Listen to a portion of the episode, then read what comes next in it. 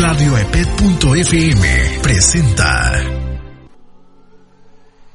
A sus órdenes, me llamo María Eugenia Ángeles Reynoso y vamos a estudiar el día de hoy el derecho civil en el siglo XXI. Escuchan todos bien, ¿verdad? Todos están bien conectaditos. Todo perfecto, doctor. Todo muy bien, doctor. Todo perfecto. Bien. Durante el transcurso de nuestra clase vamos a ver todo un panorama del derecho civil, pero también todas las novedades que tuvimos desde el año 2000 hasta la fecha y las que ya estamos visualizando hacia el futuro. Todos sabemos y estamos conscientes que el derecho es dinámico.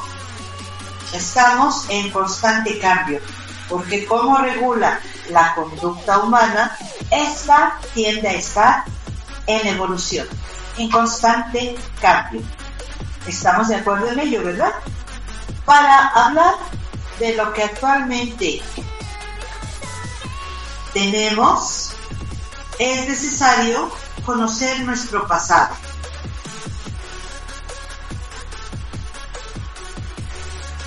¿Quién desea participar con el pasado del derecho civil?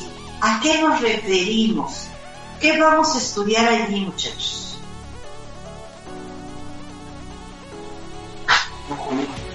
Pues desde la creación de, de las instituciones, ¿no? Como la familia. ¿Sí? ¿Qué más? ¿Pero desde Sí. cuándo? ¿Desde qué época haremos este corte histórico? ¿Desde cuándo tenemos que verlo con cuidado? Si me permite, doctora, eh, es, es a partir del derecho romano que se empiezan a crear las instituciones como tal. En, lo- en el documento que nos hizo favor de compartirnos ayer, se mencionaba que las instituciones en el derecho romano eran precisamente los documentos en donde se estudiaba y donde se pretendía regularizar la relación entre particulares, principalmente eh, con contratos, familias, sucesiones, obligaciones, y es entonces a partir de ahí que surge la necesidad de, de- de regular normativamente las relaciones entre particulares. Efectivamente. ¿Cómo te llamas? Alfredo Jaime. Alfredo.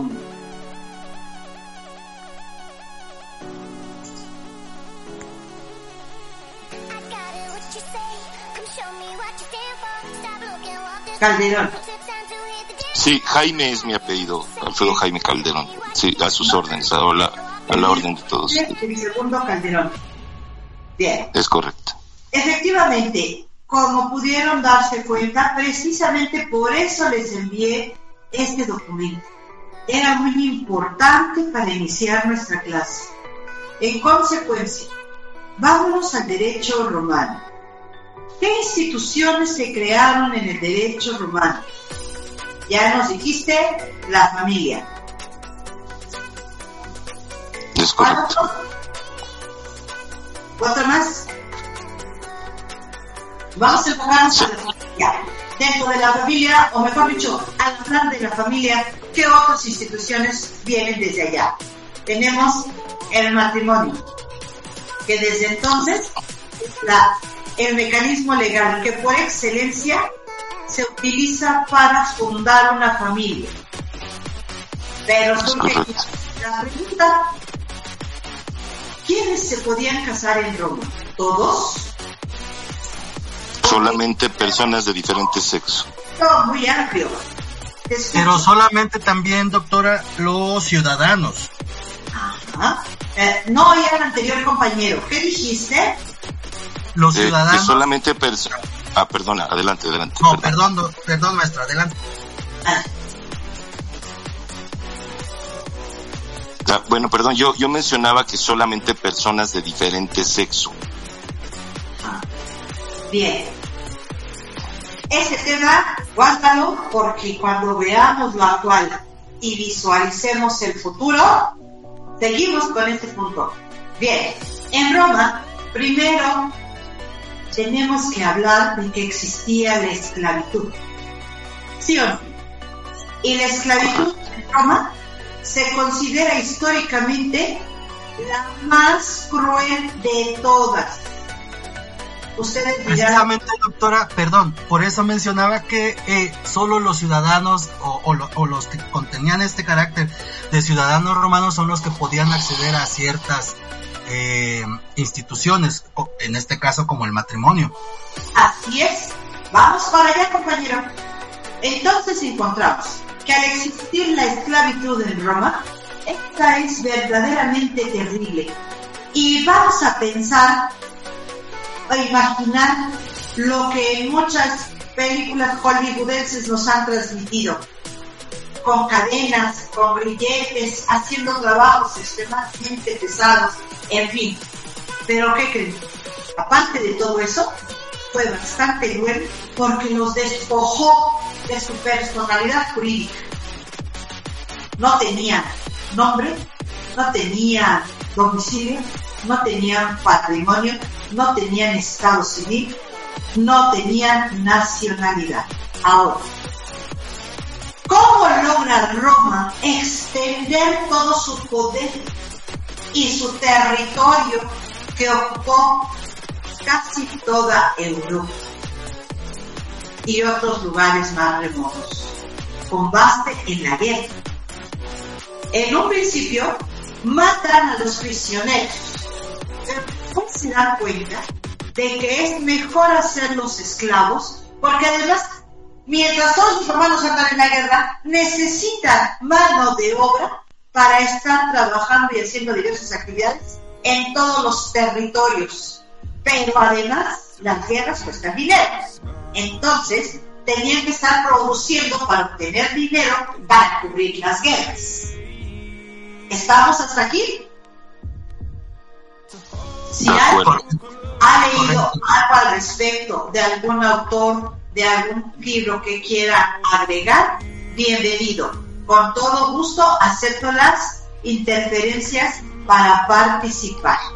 Eh, entonces, vamos a encontrar que los esclavizan y los dirigen a diversas áreas. Pues la primera de ellas, producir alimentos, muchachos, a sembrar.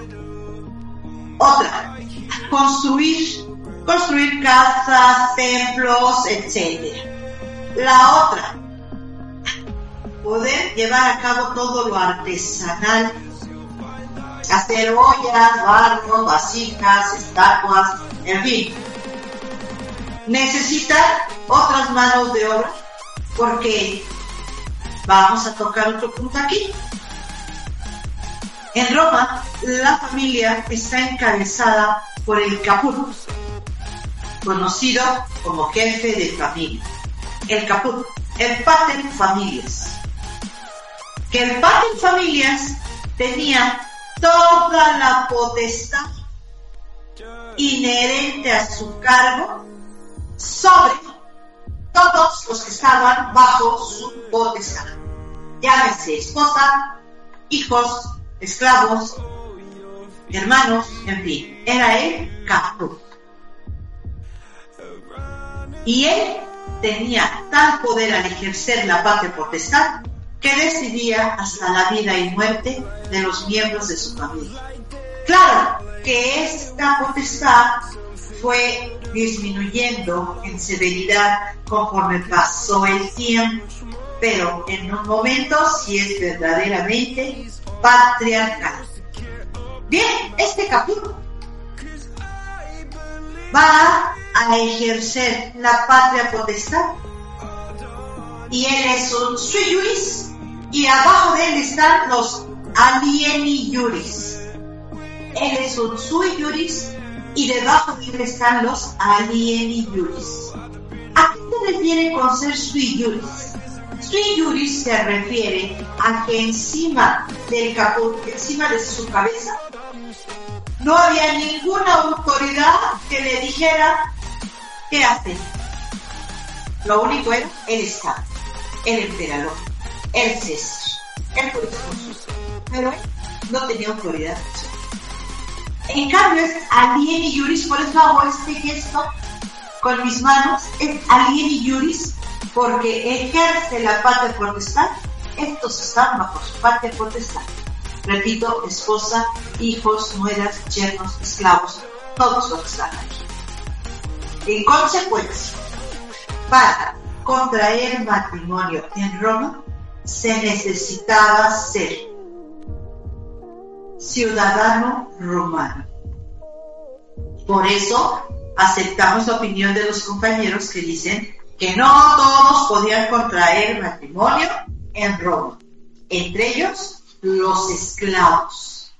Pero también el alien juris lo podía contraer, pero con la autoridad del pater familias, del caput.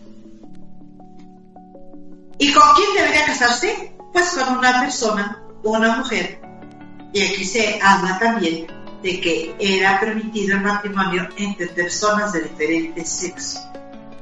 Sabemos que existían otro tipo de relaciones, pero para contraer matrimonio era necesario ser libre, ser ciudadano romano y que además el caput te lo permitía. Todo esto, muchachos, de que les estoy hablando y les voy a continuar el tema, van a encontrar en las lecturas, les voy a mencionar algunos autores de derecho romano que les pueden servir para fortalecer y ampliar todo este tema, que es muy importante para que entendamos y comprendamos lo actual y lo que se está visualizando.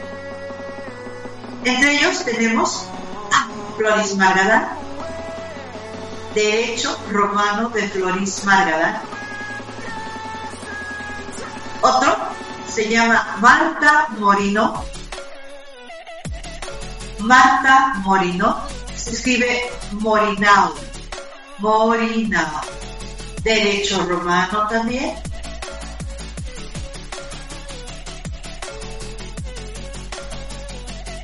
Tenemos a Juan Iglesias, derecho romano también. Hay muchos autores, muchachos, pero Floris Margadán, Marta Morinó, Juan Iglesias, hay uno que se llama Eugène Petit, es Eugene Petit, Eugene Petit, derecho romano. Tenemos ahí cuatro autores que les pueden servir, insisto, para profundizar y ampliar este tema. Continuamos. Entonces, la potestad del caput era absoluta, total. Él podía permitir celebrar esos matrimonios. ¿Cómo podían celebrar esos matrimonios? ¿Cómo podían ser libres y ciudadanos romanos? Pues, el máximo anhelo obviamente era ser libre, pero la mejor categoría, llamémosle así, era ser libre y ciudadano romano. Para ser ciudadano, para ser libre, debería de nacer de matrimonio legítimo. Entonces su padre y su madre eran libres y podían contraer matrimonio. Y además ser ciudadano romano con base en el derecho de sangre, ius sanguinis. El derecho de sangre, ius sanguinis. ¿Qué es este derecho de sangre, ius sanguinis? Pues es el derecho que se obtiene en relación con el parentesco de consanguinidad que tiene con su padre. El derecho de sangre es el que tiene o se deriva de la consanguinidad con su padre. Dentro de esta clase, muchachos, vamos a estar en Derecho Humano, vamos a consultar nuestro Código Civil y vamos a tomar en cuenta lo que establece también la Constitución. Por favor, les doy unos minutitos para que abran su Código Civil. Vamos a usar el de la Ciudad de México.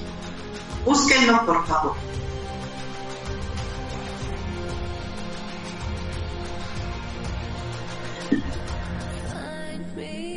Hola, buenos días, Mario Arturo González. Este, por alguna razón, no sé si me escucha, pero... A ver, buenos días, casi no se te escucha, me harías favor de colocarte bien en el micrófono.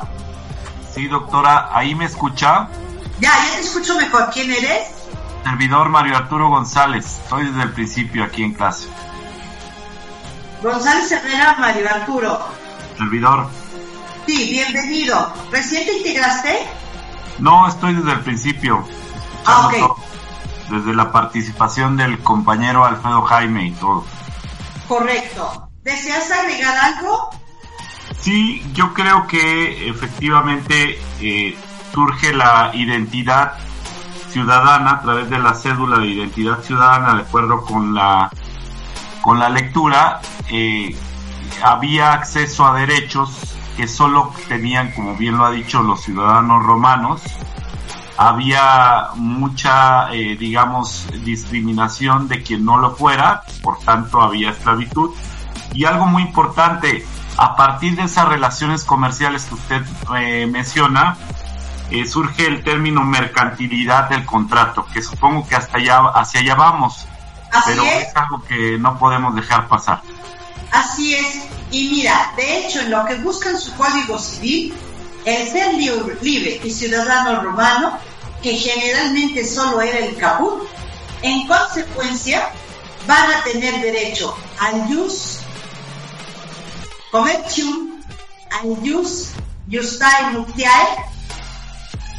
El jus commercium, como su palabra lo dice, tenían derecho al comercio, celebrar contratos, a vender y a, ve- a comprar y vender mercancías. El nuptiae era el derecho a contraer nupcias. Y hay otro que es el jus testamenti factio, tanto pasiva como activa. El jus testamenti factio se refiere en forma pasiva, en forma activa primero, puede hacer su testamento, designar sus herederos. Y el jus testamenti pasivo, jus testamenti factio pasivo, se refiere a que pueden ser nombrados o designados herederos o legatarios. Doctora, buenos días. Jus commercium, así como suena commercium con C I U M, commercium. El jus juctae nuptiae, que se conoce como justas nupcias, chicos. ¿Algunos de ustedes se casaron y mandaron la invitación donde dice para celebrar las nupcias, las justas nupcias de fulano con sutana? Pues esto, esto es, viene desde ahí, Justae nuptiae.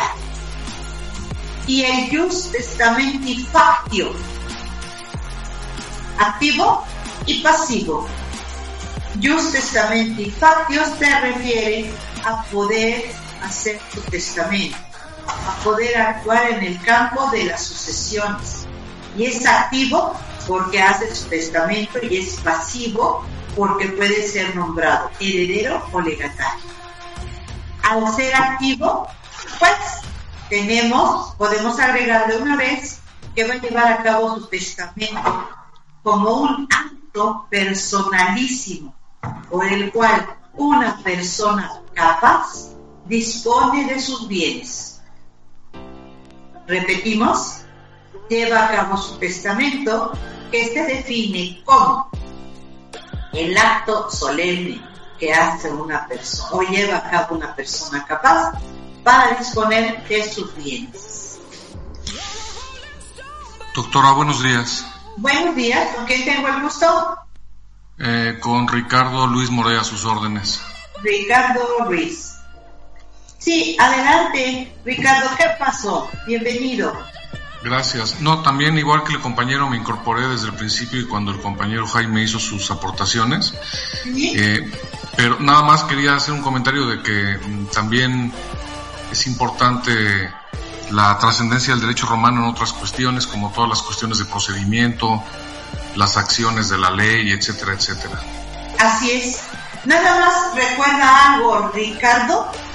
Disculpe Sí, si de repente me pierdo, pero apenas los voy ubicando, chicos. Recuerda, Sí. Ricardo, algo. Por un lado, desde entonces tenemos el derecho civil y por otro el derecho procesal civil. Tienes toda la razón. Nada más, primero conozcamos todos, recapitulemos, retomemos todo lo civil para que luego aterricemos en el procedimiento que hoy no nos da tiempo, es motivo de otra materia, pero no podemos separarlos. No existe uno sin el otro y viceversa. ¿Estamos? correcto, muchas gracias. Adelante. Bien, entonces, les voy a pedir un favor. Parece que a veces me pierdo en la clase, pero no es así, chicos. Estoy en Roma, viendo instituciones, viendo características, demás. Luego me voy un poco al Código Civil, y luego visualizamos un poquito. No podemos dejar o cortar esto, si lo veo esto, ¿no? Porque todo está, pues, verdaderamente y en una forma maravillosa, articulado, que nos permite darnos este lujo. Y sobre todo, recuerden, abogado que no sabe civil, decían nuestros maestros, no es buen abogado, tenemos que saberlo porque hablamos de sucesiones, de contratos, hablamos de la persona, hablamos del matrimonio, hablamos del divorcio, hablamos de, en fin. Pero continuemos con esto. ¿Vamos claros hasta aquí, muchachos? Pero, pero sobre todo, doctora, eh, de las obligaciones, ¿no? En, en las obligaciones está fundamentado. Yo coincido con usted, abogado que no sepa derecho civil no es abogado, pero pero partiendo del hecho de las de las obligaciones que son inherentes a cualquier rama del derecho. Claro, pero fíjate qué maravilloso es esto. Al hablar de obligaciones tenemos que mencionar contratos, que es la fuente principal de las obligaciones. ¿Sí o no? Es correcto, es, es correcto, es correcto. Romano, la obligación que surge aquí desde que tienes a un acreedor que le exige a su deudor el cumplimiento de una obligación. Y en consecuencia, tenemos que entender desde Roma en qué consistía la obligación. ¿Es un dare, un praestare, un facere o un non facere? Repito, ¿Todas? ¿Es un dare, un praestare, un facere o un facere? Podemos decir de entrada todas, pero vamos a encontrar en un momento en que la teoría te dice el dare es el dar o transmitir, que lo encuentras en la compraventa. Praestar. ¿En dónde lo vas a encontrar? Prestar, hacer. ¿Te parece bien si hablamos de poco del comodato? Sí, claro. Facere. ¿Qué es el facere? Es un hacer. Hacer. Hacer ¿Te parece bien, bueno, les parece bien si hablamos del contrato de obra? Un no hacer, un no hacer, no obstaculizar. ¿Les parece bien si hablamos del contrato de arrendamiento que le prohíbe al arrendatario obstaculizar el uso del lugar que el arrendador, eh, mejor dicho, el arrendador no debe obstaculizar al arrendatario el uso del lugar que le rentó. Es correcto. ¿Y qué creen? De aquí podemos movernos a lo mercantil. Y alguno de ustedes decía, bueno, vamos a ver que sí, y lo vamos a mercantil. ¿Y cuál va a ser la diferencia entre un contrato civil y un mercantil? Ya me cambié de dirección que estoy, porque es un tema precioso. Tampoco no. Claro, claro, pues ese es el fundamento, es el fundamento y la raíz de todo el derecho. Sí, por eso tenemos que estudiar romano otra vez. Y con todos los detalles. Bien, entonces nos encontramos ante esta situación de que tenemos el contrato y lo movemos a mercantil. Y luego, ¿qué? Le damos una palomita en administrativo, por ejemplo. ¿Cómo ven? Por aquí encuentro a Omar Valdés López. ¿Estás, Omar? Sí, maestri.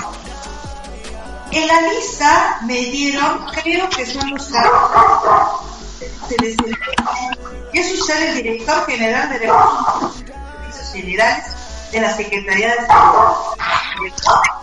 Era, eso ya fue hasta el 31 de marzo de, de este año y hasta me he estado dedicando pues a trabajar en, en mi despacho, asuntos personales y demás.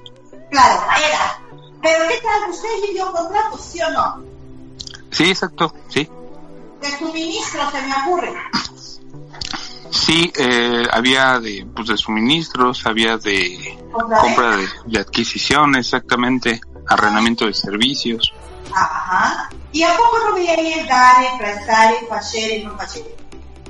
Sí, sí, sí, sí. ¿Sí? ¿Y leía las obligaciones? Perdón, como que no entendí, maestra, pero ¿Veía las obligaciones? Sí, claro, tanto del proveedor como de la dependencia. Exactamente. Y usted observaba que estas se cumplieran, porque si no, hay un procedimiento.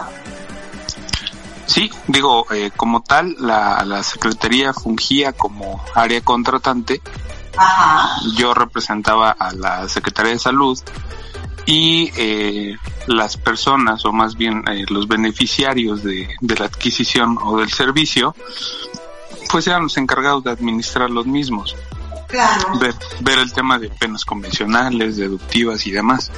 Así es.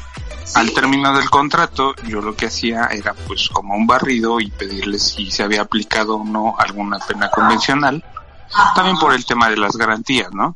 Claro. Pero principalmente usted veía los sujetos del contrato. Si nos Sí. vamos a ir, tenemos a un sujeto activo y un sujeto pasivo, que si ya no vamos a un contrato en particular, nos encontramos ante un comprador y un vendedor, Exactamente, o ante un comodatario. o exactamente. un arrendatario. Ajá. Según, según lo que se trate, sí o no. Por eso Exactamente. a, a llamarlo a usted para participar, porque todo esto de lo que estamos hablando, yo creo que en sus respectivos trabajos empieza a trabajar nuestra cabeza, empieza Claro. a ¿verdad? Por ejemplo, fíjese, voy a consultar, está Ricardo Luis, Ricardo Luis More, Domenech. ¿Sí estás, Ricardo? Hola, hola, ¿dónde andas? Bueno, vamos a ver a César Isaías Villalobos González. ¿Estás ahí, César? Sí, doctora, presente. Aquí, de acuerdo con la lista, estás en Recursos Humanos, el Instituto Nacional de Salud para el Bienestar. Sí, correcto. Ahí estás. ¿Qué te corresponde en tus funciones donde estás trabajando? ¿Qué haces? Bueno, una de las principales funciones es la contratación del personal. Perfecto. ¿Y cómo los contratas? ¿Cómo le denominas a eso que celebras con ellos? Eh, pues al final del día es el establecimiento de una relación laboral entre la institución y el servidor público. Con base en un contrato, creo que mencionaste Correcto. Bien. Sí, correcto. Y nos ponemos un poquito exigentes. Fíjense, qué terrible, qué emocionante, no terrible, qué bien. Este, el contrato de trabajo, lo podemos denominar efectivamente contrato de trabajo, abogados. Sí, ¿por qué? No, ¿por qué? Sí, porque es un acuerdo de voluntades entre dos o más partes que tiene derechos y obligaciones. Estamos hasta ahí de acuerdo, abogada, perfectamente. Pero, ¿efectivamente está la voluntad del trabajador? ¿Está en condiciones, como al inicio de la primera participación, regulada entre particulares esta relación? Yo creo Pues que no no, doctora. A Perdón. ver, ¿por qué Sí, no? San-. Yo creo que no, porque eh, en ese tipo de contratos se estipula lo que la institución unilateralmente, desde mi punto de vista, quiere del trabajador. Efectivamente. Con las condiciones. Es por eso que yo considero que no. ¿Es cuánto, doctor? Doctora, yo quisiera participar. Perdón, eh, per- perdón. Ah, adelante, adelante. Adelante, a ver. Gracias. Yo Gracias, creo muy buenos días a todos. de, Un gusto estar escuchando, doctora, verdaderamente muy agradable su plática. Y yo quiero comentar con respecto al contrato, sí, sí, efectivamente es la libre expresión, acuerdo de partes, todo lo que hablamos desde el punto de vista jurídico, pero también considerando el punto de vista emocional.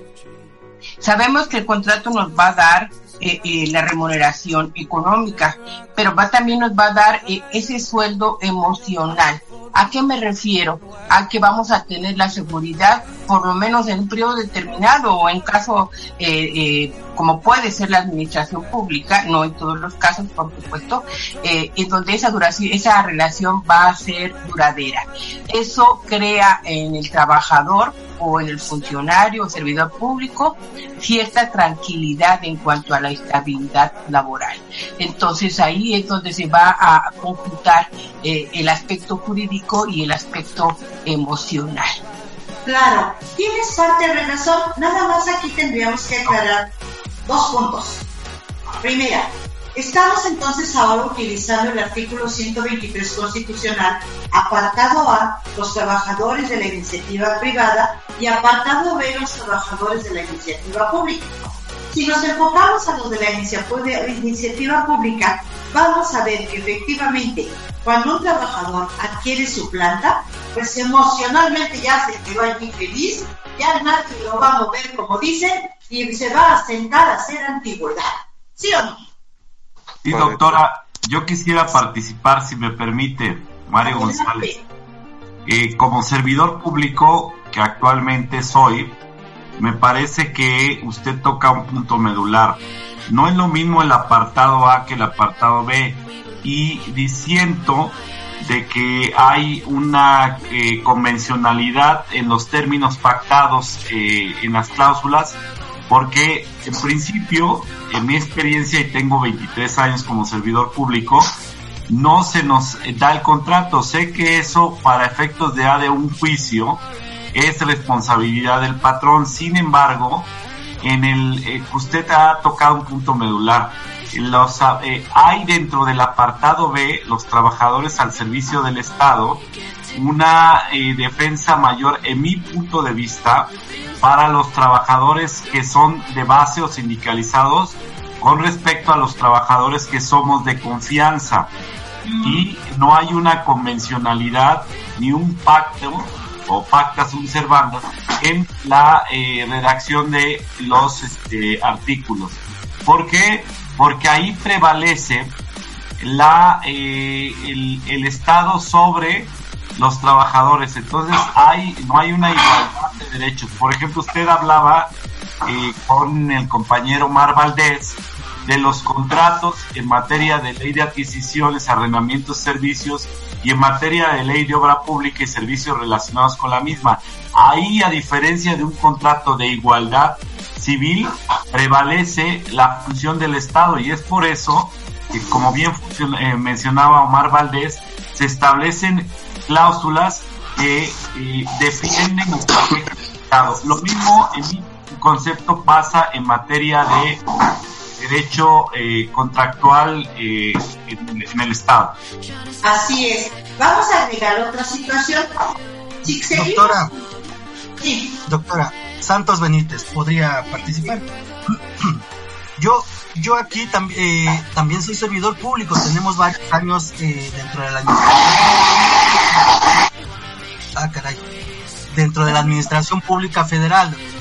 Y tan es así, tan es así que no, que, el trabajador no ve el contrato ni las condiciones por las que se está contratando, este, eh, hacia el Estado, que ellos firman el FUB, el famoso, este, formato único de personal. Pero al pasar los seis meses, un día dicen, ah, ya tengo derechos, ya, ya este, obtengo muchas situaciones ahí favorables hacia mí. Y es cuando, así es. Y es cuando ya se empiezan a quejar del salario, de los días que trabajan, de la, entonces, recursos humanos es cuando se les acerca y dice, oye, tú aceptaste, no, pero es que yo no vi el, nunca vi el contrato, nunca vi. Yo pensé que iba a trabajar nada más aquí a sentarme y me iban a estar pagando. Pues no. Verdad tienes que hacer es, es, es un ejemplo de que el contrato nunca llega pues a, a, ciencia cierta a verse por parte de, de quien se está contratando, doctor. Claro, fíjate bien, en la iniciativa privada ni les hacen contrato. Pero ¿qué crees? La ley federal del trabajo les da una protección a los trabajadores que aunque no exista contrato verbal o escrito con las condiciones que establece el artículo 20 de la Ley Federal del Trabajo, existe la relación laboral. ¿Por qué? Hay un personal subordinado que a cambio de su trabajo percibe un ingreso llamado salario. Ahora, siguiendo con la diferencia, estamos en apartado A y apartado B, y los del apartado B siquiera tienen su contrato colectivo que de alguna manera sus dirigentes los van a apoyar en ese proceso, que también hay muchos bemoles. En cambio, los del apartado A, A están más desprotegidos porque no hay manera que inclusive les incrementen su salario si no es cada año unos cuantos centavos y esto lo determina la Comisión Nacional de Salarios Mínimos. Ahora, retomando nuestra teoría de los contratos, vamos a ver y a disentir, estoy de acuerdo con quien no está conforme con este aspecto, en el sentido de ver si estamos en un contrato civil y ya abrieron su código civil y encontraron compraventa, arrendamiento, comodato, mutuo, entre otros, se dieron cuenta que hay algo que se llama voluntad. La voluntad de las personas en igualdad de circunstancias. Llámense particulares. Y esto nos remite, muchachos, a una materia que llevamos al inicio de nuestra carrera, que fue Introducción al Estudio del Derecho, en donde nos dieron de, entrada, señores, vamos a estudiar derecho público y derecho privado. Derecho público entra penal, administrativo, fiscal, procesal, internacional público derecho privado, civil, mercantil, internacional privado. Pero alguien dice, oigan, esta clasificación no es suficiente. Hay materias que no les queda el vestido de público ni de privado, o les queda muy apretado o muy holgado. Entonces surge una tercera rama que es la del derecho social. Y allí integran agregan el derecho individual del trabajo, el derecho de la seguridad social, el derecho de los indígenas, el derecho de la educación, entre otros. ¿Sí o no? Entonces, esto viene, insisto, a ver que en un contrato de compraventa entre particulares, si nos encontramos en esa igualdad de condiciones. Pero en un contrato de compraventa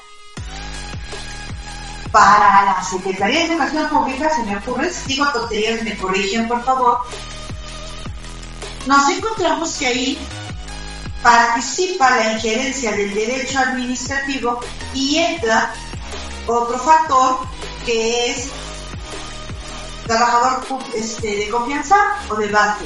Se lo celebró quién, con quién y para ver y dentro de tu estatuto o de tus lineamientos está facultado para celebrarlo. Porque entonces le toca al de confianza, o le toca al jefe de área, o le toca al director. Entonces, nos encontramos que cambia totalmente, pero el origen, el antecedente de derecho romano, no se lo podemos quitar. Y viene otra discusión más interesante.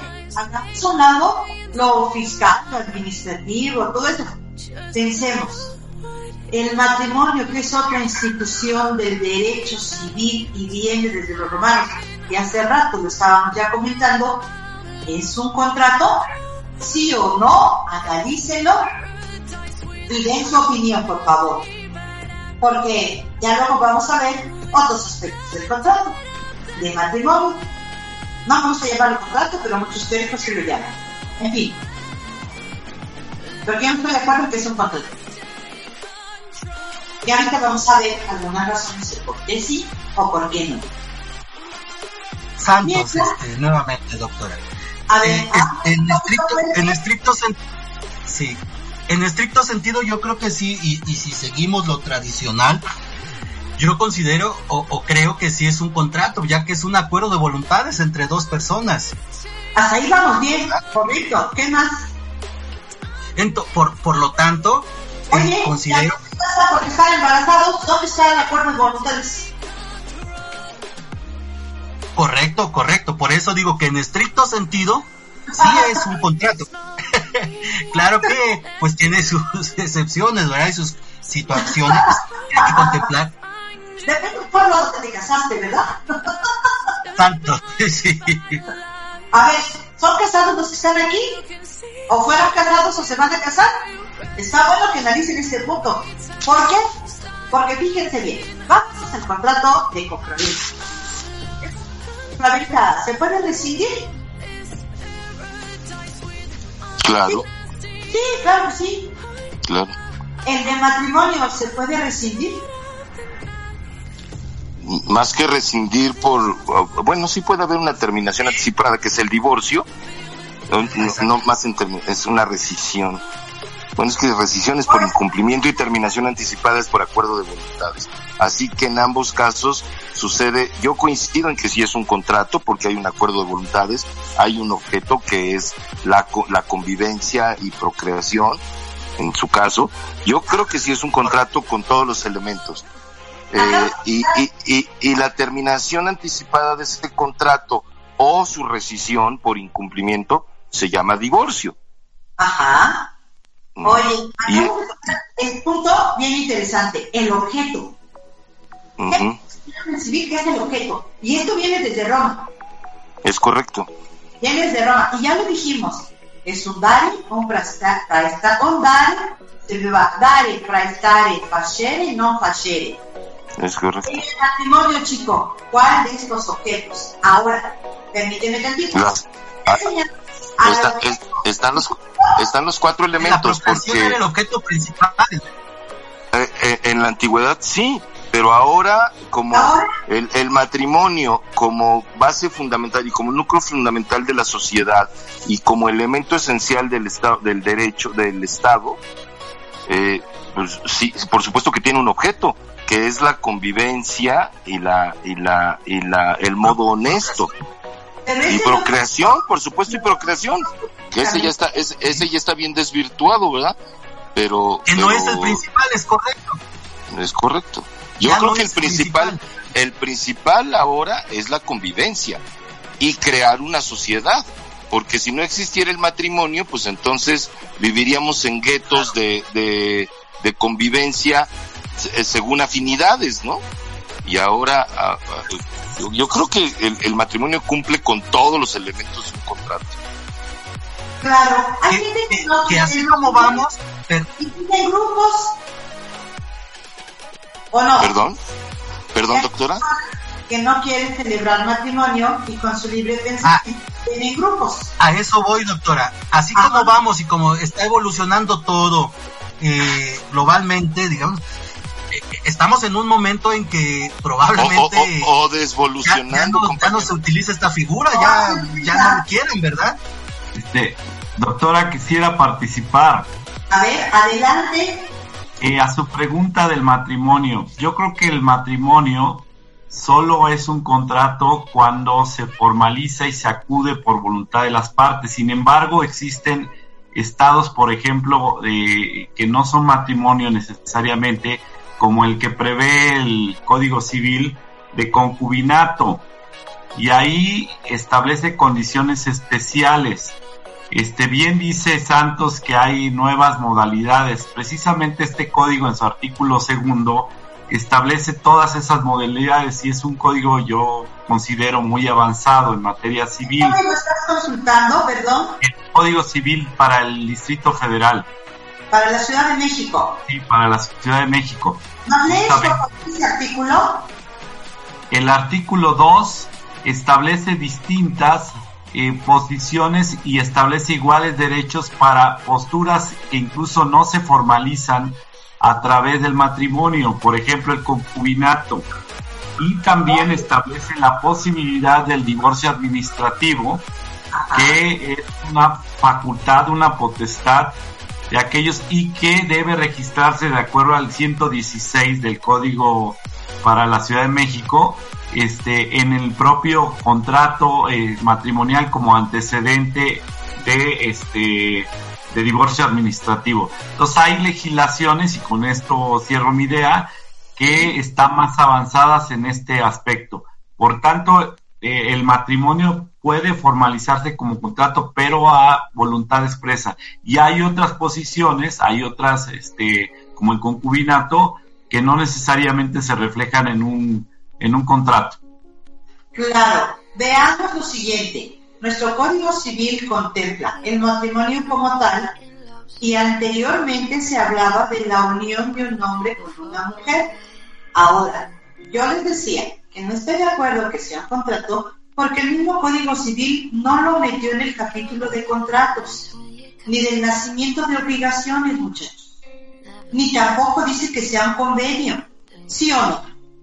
En consecuencia, el matrimonio queda en un apartado especial y se considera que es un acto jurídico por el cual dos personas se unen y anteriormente se hablaba de dos personas de distinto sexo. Si revisan su código civil ahora, como dice? Estamos en el matrimonio. Ahora, otro punto. Quienes no deseen contraer el matrimonio se van por la vía del concubinato. Y el concubinato el primer requisito que nos piden es que las personas que se unan estén libres de matrimonio. Nada de se casó y se, se separó y ahora se unió a este. No, tiene que haber disuelto su matrimonio en caso de que haya estado casado o casada. Pero si no, se trata de dos personas libres de matrimonio. Como cualquier persona fuera de esa unión y con el que está, con la que está. Y el matrimonio va a producir efectos jurídicos, entre los cuales tenemos que si decide separación de bienes o sociedad conyugal, se verá a la hora de disolver este matrimonio. Fíjense bien, en las sentencias se resuelve la disolución del matrimonio. Por eso yo no estoy de acuerdo en que es un contrato. Otra razón que argumento. El otro punto se refiere a que el concubinato se va a dar por terminado en forma voluntaria. Y se recordarán que mencioné que el matrimonio es la manera excelente de fundar una familia porque lo fue desde Roma, lo sigue siendo hasta ahorita y cuando, ahorita ya voy a cambiar un poquito de época histórica, cuando se elabora el código napoleónico o el código de Napoleón, a Napoleón le, lo felicitaron porque fue en ese momento una situación muy importante codificar todas las instituciones, todas las instituciones que estaban en el derecho romano y que a raíz de la caída del derecho romano se dispersaron y cada pueblo lo practicó como quiso y llega el momento en que Napoleón le ordena a su Congreso elaborar un código civil. Cuando lo presentan, alguien le pregunta a Napoleón, oye Napoleón, ¿por qué no, por qué dejas al matrimonio como excelencia para la familia y no contemplas el concubinato? Y entonces Napoleón contesta, si a los concubinos no les interesa el derecho, al código Napoleón no le interesan los concubinos. Para mí es una frase muy fuerte, pero vean que si estábamos hablando, o se puede hablar en determinado momento, desde, desde Roma, desde la época de Napoleón y hasta nuestros días, se sigue considerando a la unión del concubinato como inferior relacionada con el matrimonio. Ahora, Repito, si queremos dar por terminado el matrimonio, lo disolvemos. No hablamos de rescindir ni de terminar en forma anticipada, como fuera un arrendamiento, por ejemplo, ni tampoco hablamos de otra forma de terminación. Se dice disolución. o, en su caso, por muerte de alguno de los cónyuges. Y en el caso del concubinato, solo termina por la voluntad de los que estaban en esa unión y deciden separarse. Ya verán las consecuencias jurídicas en caso de que haya habido hijos. Y la ley también les pide, chequen su código civil, como decía yo, número uno, libres de matrimonio con cualquier persona. Y número dos, por lo menos dos años de unión o haber concebido hijos.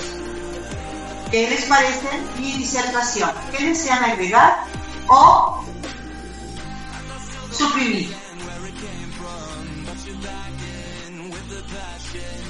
Y si volvemos a la autonomía de la voluntad, que es para celebrar un contrato, como lo conocemos, en el caso del contrato de trabajo, se le denomina así, o llámese como se le llame, nombramiento, qué sé yo, pero allí encontramos que las partes no están en igualdad de condiciones, por esto se discute que sea contrato o no, porque tenemos, por un lado, la fuerza del patrón, que es dueño de los medios de producción, si estamos en el apartado A, y por el otro al trabajador, que están en pugna lucha, en constante lucha, en una pugna, en una lucha constante, uno para ganar más y trabajar menos, y el otro para pagar menos y tener mayor producción de sus trabajadores.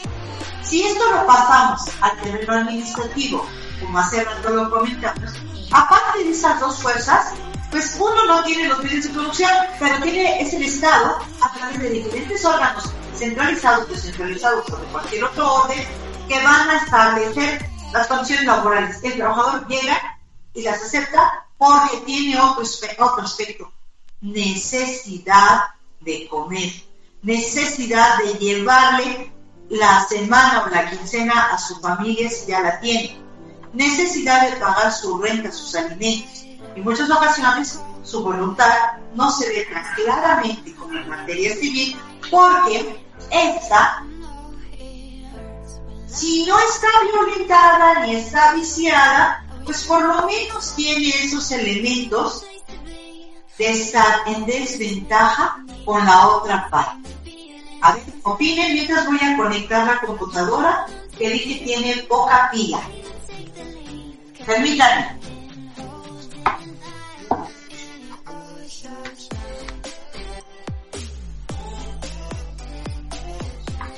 ¿Qué les parece que agregan? ¿O continuamos con las instituciones haciendo este recorrido desde el derecho romano, nuestro código civil actual, y lo que se está vislumbrando para el siglo XXI, que es el objeto de nuestra materia.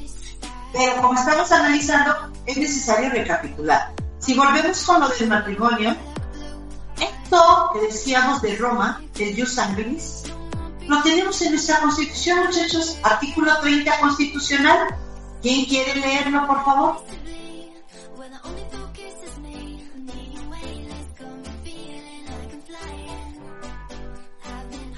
¿De qué nos habla el 30?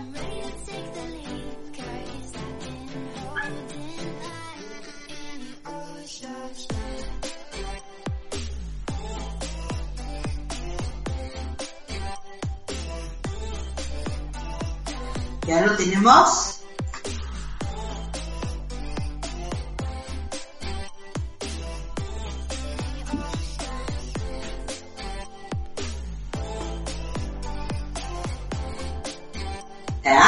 Mientras se encuentran en el 30, también podemos verificar el La nacionalidad, doctor. Sí, así es. Repítelo, léalo, por favor. ¿Cómo adquirimos la nacionalidad mexicana? ¿Qué es la injerencia del ius sanguinis desde el derecho romano? Por favor. Perfecto. Dice capítulo segundo de los mexicanos, artículo 30. La nacionalidad, la nacionalidad mexicana se adquiere por nacimiento o por naturalización. Fracción A. Son mexicanos por nacimiento, inciso A, perdón. A. Son mexicanos por nacimiento, fracción primera, los que nazcan en territorio de la República, sea cual fuere la nacionalidad de sus padres. Fracción segunda, los que nazcan en el extranjero, hijos de padres mexicanos, de madre mexicana o de padre mexicano. Tercera, los que nazcan en el extranjero, hijos de padres mexicanos por naturalización, de padre mexicano por naturalización o de madre mexicana por naturalización. Y cuarta, los que nazcan a bordo de embarcaciones o aeronaves mexicanas, sean de guerra o mercantes. Inciso B. Ajá. La última, inciso B. Inciso B. Son mexicanos por naturalización. Fracción primera. Los extranjeros que obtengan de la Secretaría de Relaciones carta de naturalización. Fracción segunda. La mujer o el varón extranjeros que contraigan matrimonio con varón o con mujer mexicanos que tengan o establezcan su domicilio dentro, del territorio nacional y cumplan con los demás requisitos que al efecto señala la ley. Perfecto. Podemos, insisto, a vislumbrar ahí la injerencia del derecho romano, sobre todo en los primeros incisos que nos habla nacido de padres mexicanos, pero además en territorio mexicano o fuera del territorio mexicano de padres mexicanos. ¿Estamos de acuerdo? Bien. Vamos a continuar entonces ahora con otra discusión. ¿Será lo mismo contrato que convenio? Sí, ¿por qué? No, ¿por qué? Y revisen su código civil. Estamos pendientes a ver. A ¿qué dicen al respecto? El convenio existe, muchachos, desde la época del derecho romano. Y a diferencia del contrato, en el convenio nos hablaban recordarán el objeto en el derecho, el objeto jurídico en el contrato, el dare, prestare, facere y no facere. Ahora, en el convenio en Roma se hablaba de, un duo des, fascia o des, fascia o des, fascia o facies. Doy para que des, hago para que hagas y así sucesivamente. Chequen por favor en su código civil qué es un contrato y qué es un convenio o si quieren asegurar que es lo mismo.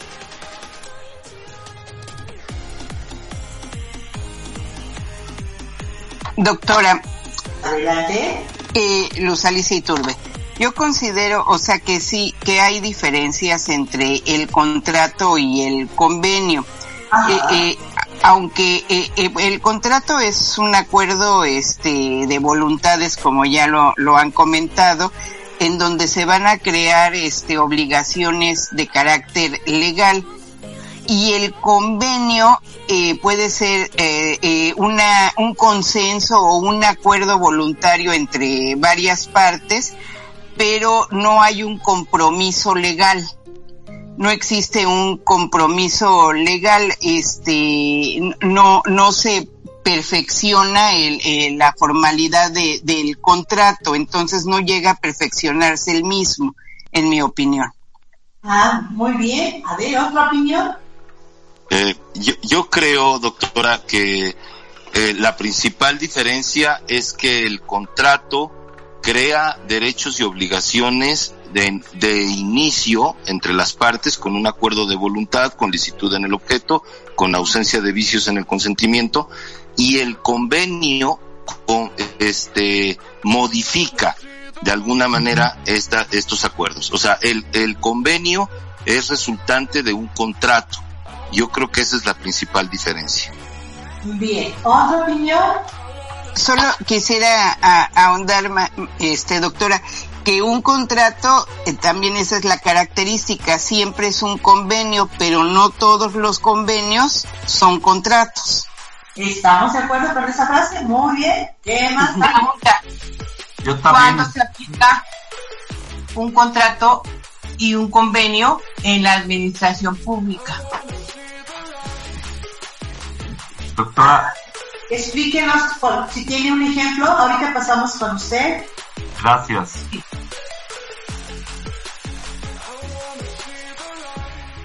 Eh, doctora, yo creo que eh, el contrato representa el perfeccionamiento del convenio, porque claro. el convenio solo crea, transfiere, modifica o extingue obligaciones. En cambio, el contrato va más allá, ya que produce o transfiere no solo obligaciones y también, sino también derechos. Esa sería mi, mi respuesta. Bien, ¿alguien ya encontró el Código Civil mientras le, lo relacionado con convenio y contrato? y mientras oímos otras opiniones.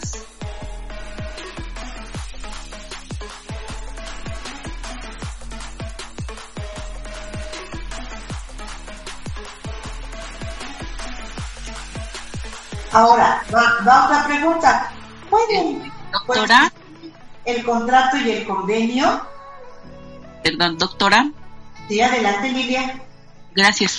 Este, efectivamente yo coincido en que el contrato es, es la perfección del convenio y bueno, que en el contrato desde luego sí va a haber obligaciones y derechos que se van a desprender de, de los acuerdos que se tomen en el mismo. Sería todo, doctora. Disculpe la interrupción. No, no, gracias. Hay que participar, por favor. ¿Alguien más? ¿No han encontrado sus artículos? Váyanse al capítulo de las obligaciones. Ahí están. Bien, mientras lo encuentran, desde la época del derecho romano hasta nuestros días, las obligaciones tienen fuentes, es decir, ¿De dónde emanan las obligaciones? Bien, pues la doctrina señala que la primera fuente de las obligaciones son los contratos. La segunda, los cuasi contratos. La tercera, los delitos. Y la cuarta, los cuasi delitos. Dentro de la primera fuente de las obligaciones, que son los contratos, encontramos a los conocidos como clásicos o institucionales que precisamente vienen desde la época del derecho romano hasta nuestros días.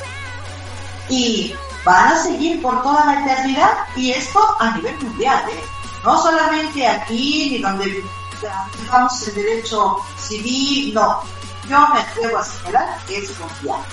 Por lo siguiente, en época del derecho romano existía la compraventa, que es el más común de los contratos, en el cual un sujeto llamado vendedor le transmitía a otro llamado comprador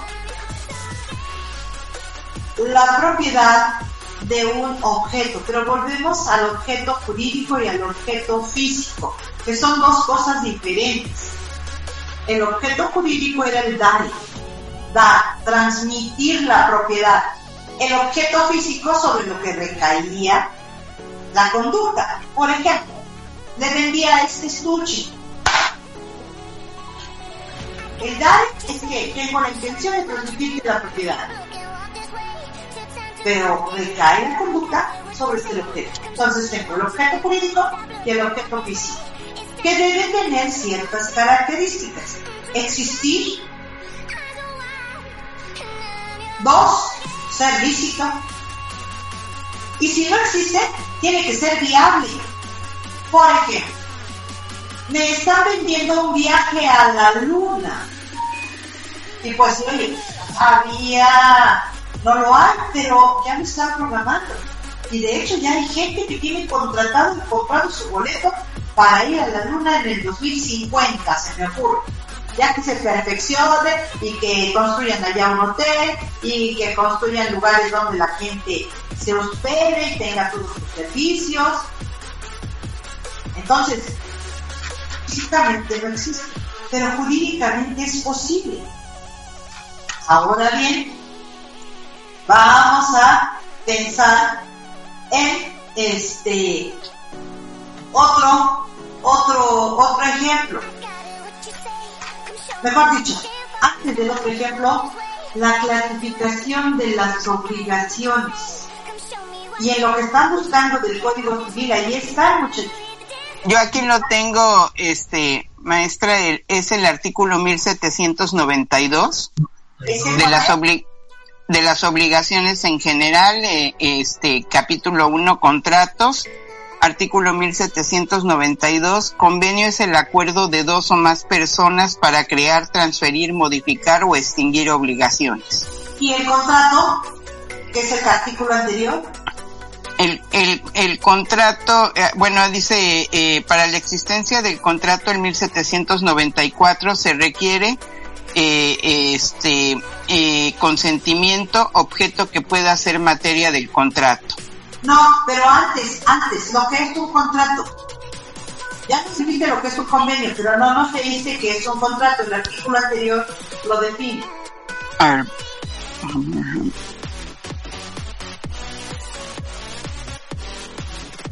Ay, Dios. A ver, ¿quién ya lo ubicó, por favor? Dice, uno dice, el convenio es el acuerdo, bla, bla, bla. Sigue otro que habla del contrato.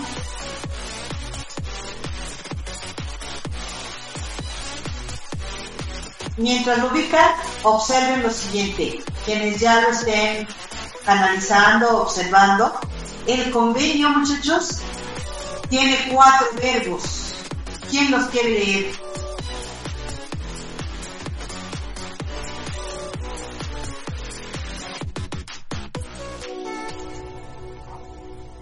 ¿No lo han encontrado? El convenio crea. Sí, yo lo, yo lo tengo, doctora. Ah, pues, El convenio crea, transfiere, modifica o extingue obligaciones. Si te fijas, cuatro verbos, cuatro muchachos. Y el que sigue el artículo, ¿qué? Los, dice los, lo- el segundo, los convenios producen, transfieren las obligaciones y derechos, toman el nombre de contrato. Perdón, esta- no, no, estoy leyendo el, el otro. A ver, a ver. Yo quiero llegar a este punto. El convenio es el género. El género. El contrato, la especie. Lo particular. El convenio tiene cuatro verbos. El contrato tiene dos abogados. Dos. Ahora, fíjense bien, hace rato preguntamos, ¿puede coexistir un contrato y un convenio? ¿Sí o no y por qué? Vamos a poner este ejemplo. Celebramos un contrato de venta, de arrendamiento, para cambiar un poquito. Ustedes son los arrendadores y yo soy la arrendataria. Si buscamos allí en el Código Civil el contrato de arrendamiento, ¿qué obligaciones hay? Denle un poquito la vuelta y es su código y van a encontrar que dice la clasificación de los contratos. Y está primero compra-venta y luego arrendamiento. ¿Ya lo ubicaron? El caso es que celebramos nuestro contrato. En ese contrato estipulamos muchas obligaciones que nos señala el Código Civil. Pero las dos principales son las siguientes. Una, ustedes me tienen que permitir el uso de este lugar y yo tengo la obligación de pagarles la renta cada día primero de mes. ¿Y qué creen? Lo celebramos hace seis meses. Pero por las condiciones que hay de la pandemia, por las condiciones laborales de algunos, por las condiciones de salud de otros, no he podido cumplirles con la red. Existe el contrato y se dieron sus elementos, sujetos, arrendador, arrendatario, el objeto, ya lo mencionamos, el jurídico y el físico, el objeto material, el consentimiento, ¿verdad? Entonces tenemos sus elementos. Perfecto el contrato. Acta es instantáneo. Que ahorita precisamente les pedí que ubiquen las obligaciones para ver la clasificación de obligaciones. O es de tracto sucesivo. Es decir, se perfecciona al momento o se va dando la prestación por etapas. Bien, no se ha podido cumplir la red, como les dije.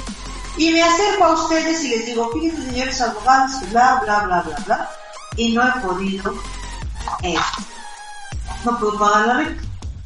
Entonces ustedes, como son buenas personas, hacen un convenio conmigo y lo celebramos. ¿Eso significa que damos por terminado el contrato, que lo rescindimos? ¿O solo celebramos ese convenio mientras está esta situación de emergencia y luego prevalece el contrato. Eh, doctora, yo considero que se puede hacer un, un convenio modificatorio en el cual se puede establecer eh, ese, ese tema de la pandemia, ¿no? Que por temporalidad o por causas eh, externas a, ¿cómo les llaman? Eh, ajenas a- a- al hombre, me parece, algo así. Eh, no fue posible llegar a, a eso, sin embargo, eh, se puede ahí eh, como precisar que durante cierta temporalidad no se va a cumplir con el contrato. Y obviamente también es un acuerdo de voluntades porque tanto el arrendador como el arrendatario quedan eh, conformes con esa parte.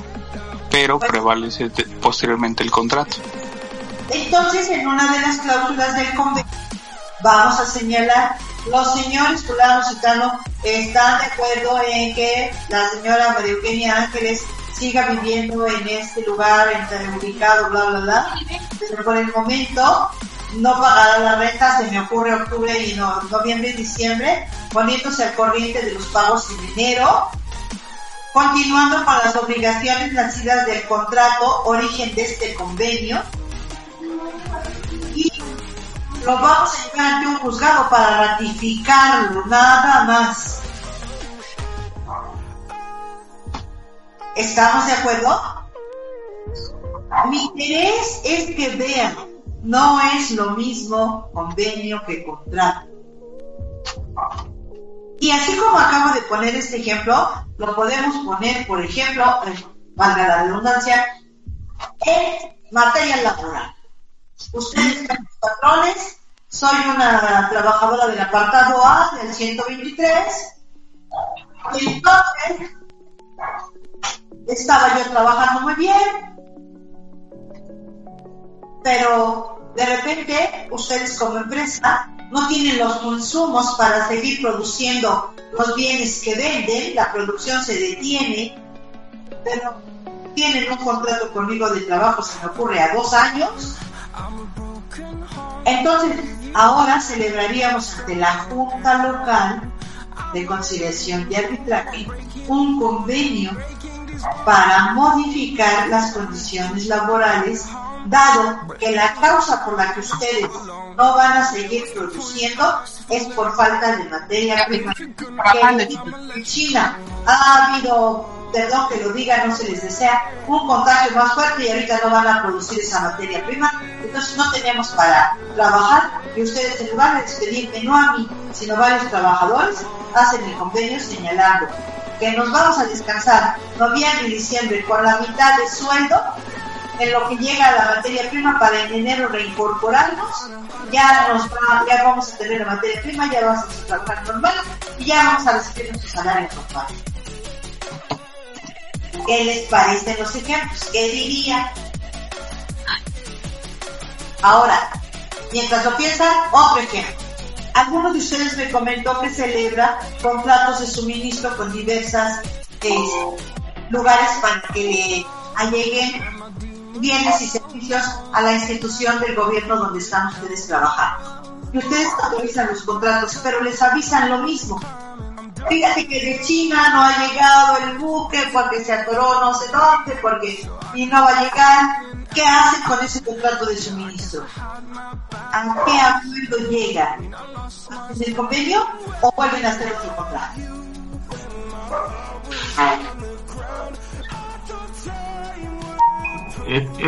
En mi punto de vista, doctora, es a través de un contrato, porque la diferencia se centra en que el contrato, eh, en esos cuatro verbos, además, crea, extinga, modifica, extingue, modifique derechos y obligaciones.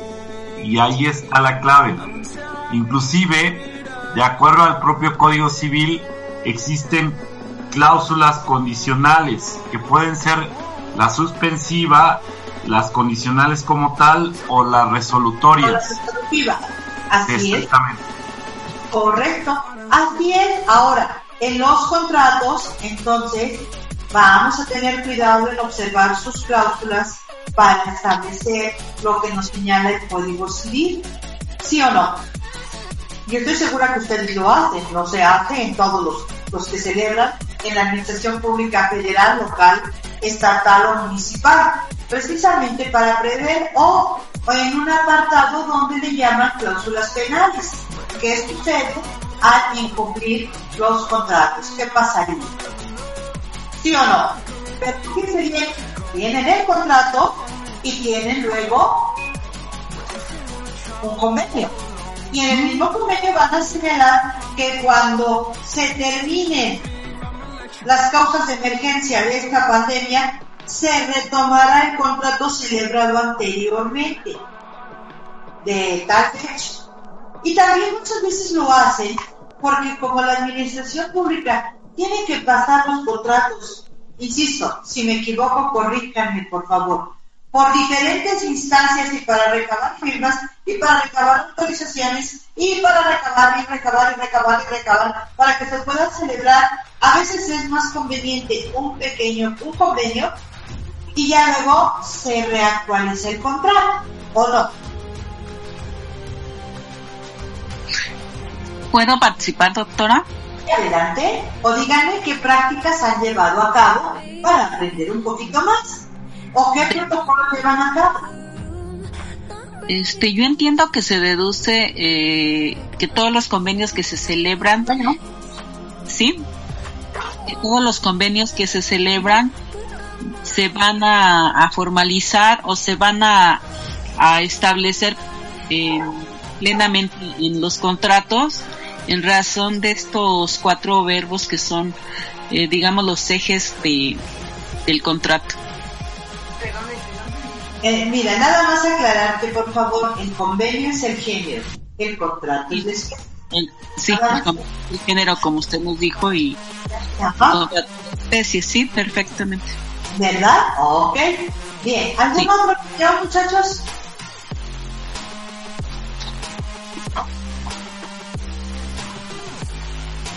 ¿Alguien más que desea agregar algo? Si no es así, vamos a ver el Código Civil. ¿Ya encontraron las obligaciones? ¿Cuál es la clasificación de las obligaciones? No encontraron las obligaciones eh, divisibles, indivisibles. ¿No? ¿No encontraron nada de eso? Código Civil para la Ciudad de México.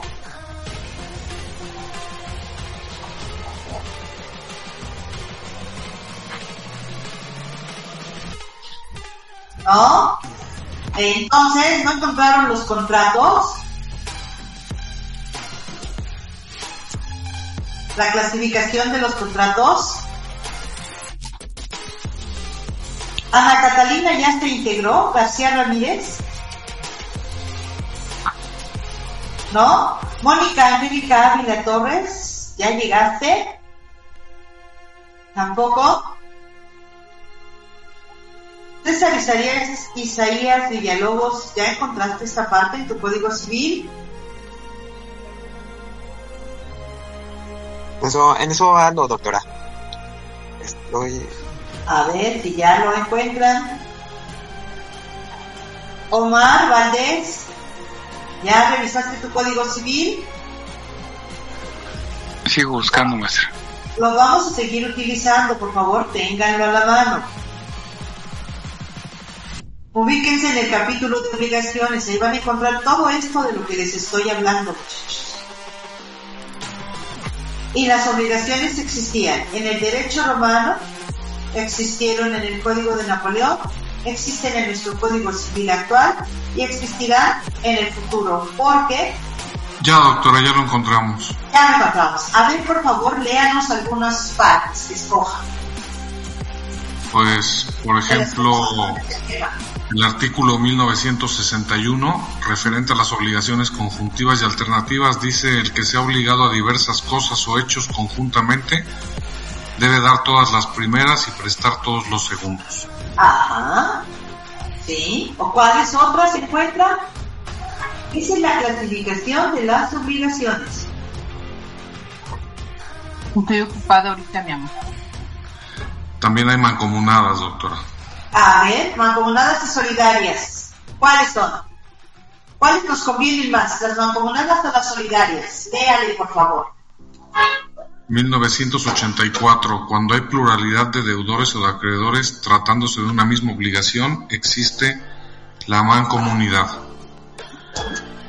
1987. Además de la mancomunidad, habrá solidaridad activa cuando dos o más acreedores tienen derecho para exigir cada uno de por sí el cumplimiento total de la obligación y solidaridad pasiva cuando dos o más deudores reporten la obligación de prestar cada uno de por sí en su totalidad la prestación debida. ¿Cuál, ¿Cuál de estas dos te serviría más en caso de que celebres algún contrato? ¿Las solidarias o las mancomunadas? ¿Cuál te sería más práctico? Dependiendo de si soy el acreedor o el deudor. a ver, de lado que te quieras poner. ¿Cuál y por qué? Como deudor mancomunado, como acreedor la solidaria. ¿Quieres poner no? ¿Perdón? ¿Quieres poner un ejemplo? Sí, supongamos que pedimos un crédito eh, de 100 mil pesos mi socio y yo personalmente y nos obligamos mancomunadamente y cada quien se obliga eh, por el 50% del adeudo, entonces eh, obtenemos un crédito de 100 mil pesos en el que yo debo 50 mil y mi socio 50 mil. La simple mancomunidad. La solidaridad nos prestan los mismos 100 mil, solidaridad pasiva nos prestan los mismos 100 mil pesos, pero en este caso cada uno debe la totalidad del adeudo, cada uno debe los 100 mil pesos. Y el acreedor nos puede exigir la totalidad indistintamente a mi socio o a mí. Perfectamente. Ya sea que ahí actúen como acreedores o como deudores, según el caso. Así Muy es. bien.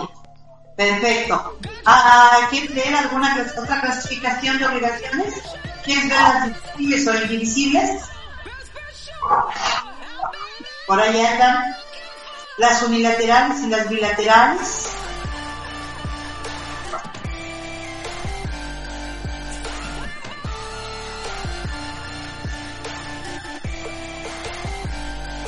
Por ejemplo, celebras una compraventa, vámonos a las divisibles e indivisibles.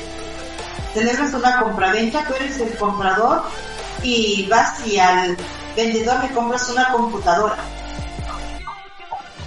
La obligación a cumplir en este caso es de carácter indivisible. Tú pediste una computadora, ¿sí o no?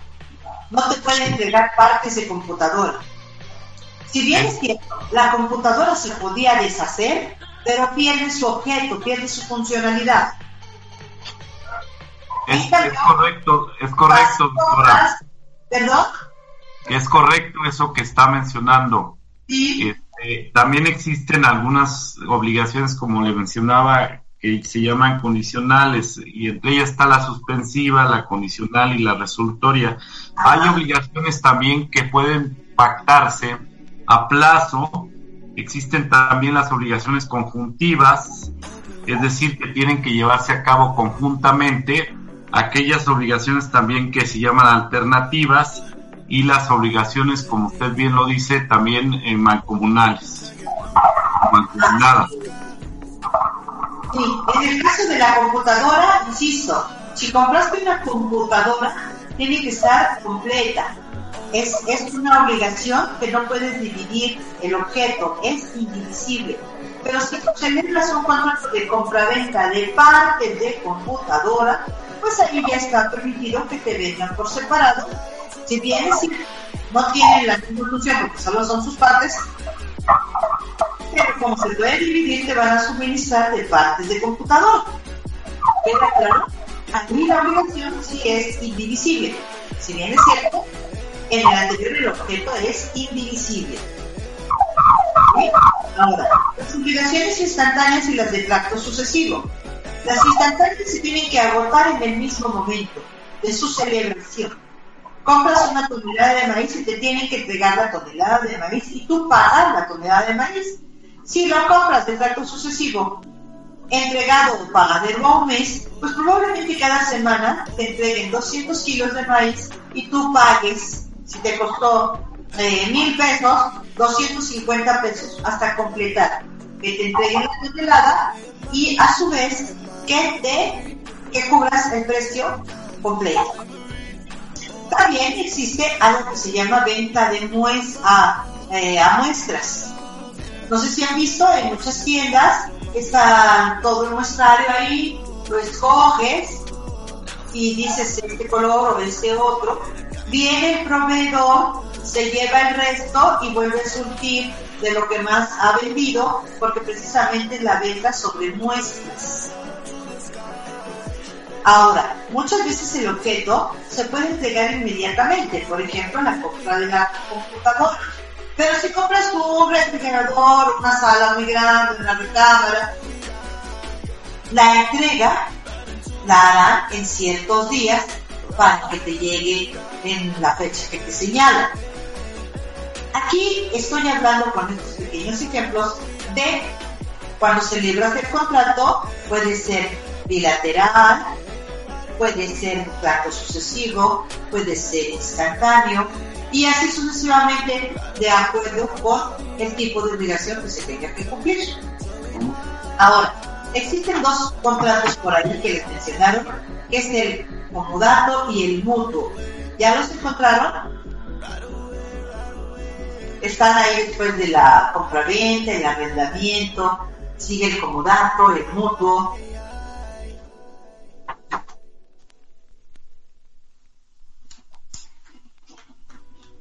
Luz Alicia, ¿ya lo encontraste de casualidad? Sí, el de, de obligaciones. Eh, el contrato de comodato. No, pero aquí estoy, ahí, ahí voy. A ver, búsquelo, ahí por ahí en ese capítulo anda. Lilia Patoja, ¿ya lo encontraste? Lo estoy buscando, doctora, estoy en eso. A ver, por favor. A ver, eh, doctora, artículo 2497. El comodato es un contrato por el cual uno de los contratantes se obliga a conceder gratuitamente el uso de una cosa no fungible y el otro contrae la obligación de restituirla individualmente. Así es. ¿Qué será una cosa no fungible, muchachos? ¿Qué es no fungible? No fungible.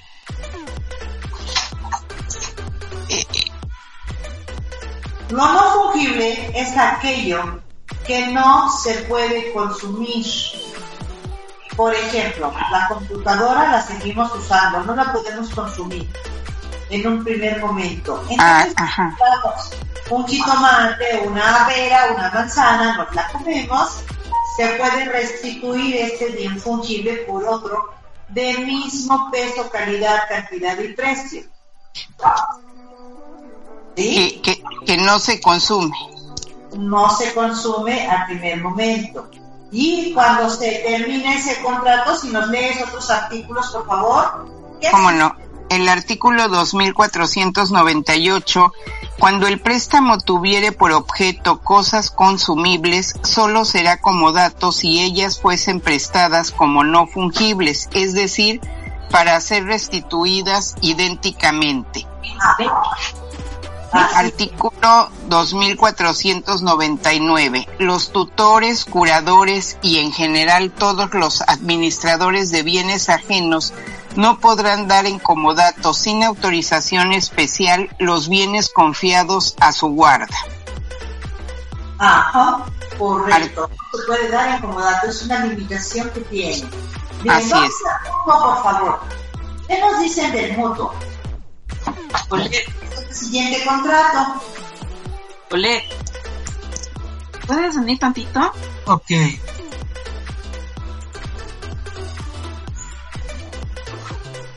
¿Alguien que ya haya encontrado el, el mutuo? Sí. Lo, lo leo, doctora. Por favor. El mutuo es... okay.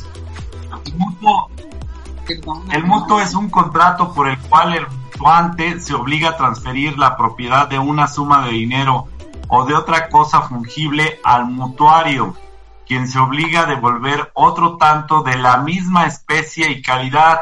Es decir, la diferencia principal entre comodato y mutuo es que el comodato restituye la misma cosa, mientras que el mutuo puede restituir cosas de la misma calidad y cantidad. Por lo tanto, el contrato eh, es un efecto traslativo, pero este tiene mayor efecto traslativo el mutuo. Vamos a observar que en el comodato los bienes no son fungibles y en el, en el mutuo sí son fungibles. Los podemos consumir al primer momento y se pueden restituir en la misma calidad y cantidad. Por ejemplo, nos prestaron un kilo de maíz, podemos devolver un kilo de maíz porque lo podemos encontrar de la misma especie, calidad y cantidad. ¿Sí? Ahora, si leemos los siguientes artículos, vamos a encontrar que hay mutuo simple y mutuo con interés. En el mutuo simple te prestaron un kilo de frijol o un kilo de maíz o un kilo de arroz y tú devuelves la misma calidad, cantidad y especie. En cambio, si es con interés, probablemente te fijen una pequeña cantidad correspondiente a un porcentaje, un 1%, un 2, un 3, según a lo que pueden, entonces entregarías un kilo más 10 gramos o más 100 o más 50, según sea el caso. Ahora, también en la definición se habla de una cantidad de dinero. Si alguno de ustedes te cuestiona, bueno, ¿qué podemos consumir el dinero y luego nos lo comemos? Ok, suena medio ilógico el ejemplo, pero nos va a celebrar con dinero porque con el dinero podemos comprar bienes para consumir, es decir, consumimos el dinero, pero podemos obtener dinero de la misma especie, calidad, cantidad, denominación para cumplir con nuestra obligación. De hecho, estoy segura que casi todos o algunos manejan tarjeta de crédito. Estos pequeños vouchers que nos dan, ¿lo han leído alguna vez? Todas las letras chiquititas que ahí trae. ¿No? Bueno, pues ahí es un pequeño contrato de mutuo, porque ustedes están consumiendo ese dinero que otorga la tarjeta de crédito y que tienen que restituírselo al banco cuando les llegue su estado de cuenta y su límite de pago. ¿Sí? ¿Cómo vamos hasta aquí, chicos? Todo bien, doctora, analizando toda esta situación. Todo lo comentado. Porque hablando, todo muy bien, todo muy bien, doctora, gracias. Ni nada. Doctora, muchas gracias. De acuerdo en lo de los vouchers, porque se constituyen un contrato muy de interés, eh, eh, no siempre legal, porque debo decirlo, ahí hay toda una discrepancia, porque el interés legal eh, representa 9% anual. Sin embargo, en muchas ocasiones el interés se sobrepasa aún en, en préstamos bancarios, en muchas. Pero la ley lo permite. Efectivamente. Lo que pasa es que recuerda lo siguiente. Ya vimos los contratos y ya lo movimos a materia laboral, ya lo movimos a materia administrativa, pues ahora tendríamos que moverlo a materia mercantil y en forma muy particular en cuanto a la disposición de leyes bancarias, porque el mismo Código Civil vas a encontrar que te señalan un porcentaje, pero como este no es suficiente, pues en términos bancarios te van a establecer el que las instituciones de crédito señalen. ¿Sí? Y lo vas a encontrar punto simple y con interés. Por ejemplo, uh, ¿han ustedes acudido al otro, otro contrato de ejemplo, el de prenda? ¿Han acudido al muy honorable Nacional Monte de Piedad? ¿Han ido? ¿Han ido a llevar su relojito, su esclava, su pulsera, sus anillos, algo en algún momento de necesidad económica? ¿Nadie? Sí, doctora, yo sí, como no, doctora. Yo sí. Sí, todos, todos, pero no lo que, todos, pero no lo ¿Cómo no? Sí, claro que sí. claro que sí, doctora, yo. claro que sí, claro que sí. A pagar las vacaciones. No, es que no te nada. Bien, pues me dieron Pues para eso están las esclavas, como bien dice usted, doctora. las esclavas, los relojes, para eso están, para sacarte un apuro en un momento dado. Claro, como dice el dicho, los bienes son para sacarte de males o algo así. Vaya, si hay... Correcto, hay, Correcto. hay que pagar las vacaciones, doctora. hay que pagar las vacaciones. vale la pena, no vale la pena, es un buen pretexto. Pues, ¿han leído la parte posterior de la hojita esa que te da? ¿No? Lean un día y van a observar que dice contrato de prenda. O reciben el dinero y ya regresa cuando hay que liberar los bienes. Contrato de prenda. Por favor, sigan con el capítulo de su Código Civil a buscar el contrato de prenda. A ver, ¿qué nos dice? ¿Ya sabían que se llama contrato de prenda? Sí, mientras, mientras este, mis compañeras y compañeros lo buscan, eh, últimamente han florecido las instituciones prendatarias. De hecho, hay instituciones cuyo nombre rige el propio contrato, por ejemplo, Prendamex, no estoy haciendo un anuncio, pero hoy el contrato de prenda se ha constituido seguramente como uno de los contratos de préstamo a través de una garantía prendataria eh, mayores y basta eh, mencionar las tiendas comerciales, este Coppel, eh, esta de TV Azteca y todas esas que establecen contratos de este tipo. La institución que usted mencionaba pues es pionera en este tipo de contratos, sin embargo hoy hay una proliferación muy alta de, de instituciones prendatarias. Así es, don Pedro Romero de Terreros en su momento estableció ese banco precisamente hace lo dije, lo dije, que le denominan para los pobres, los cuales llevan algunos aretitos, esclavas, aretes, relojes, qué sé yo, y se los aceptan y les prestan una cantidad de dinero. Y viene desde el derecho romano, chicos. En, en latín es la pignus. En Roma era la pignus.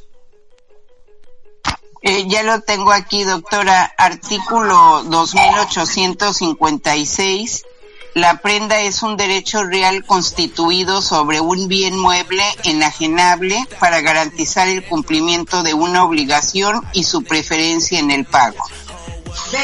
Vean el concepto, muchachos. Un bien mueble.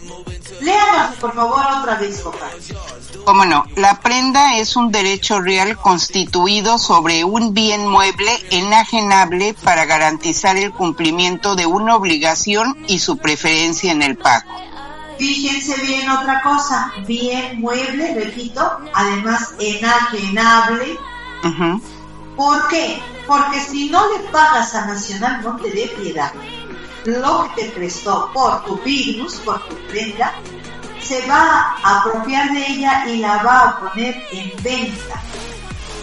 Si hay alguna demasía de la venta, es decir, te prestó 100 pesos, se vende en 100 pesos, en 150, por decir algo. Nacional no te, te, va a cobrar lo que te prestó a los intereses, porque ya ven que les fijan aquí intereses. Y de hecho te da el beneficio del refrendo derechos, si no recuerdo, uno o dos refrendos para que salves tu prenda. Si pagan los intereses y renuevas la obligación de la prenda.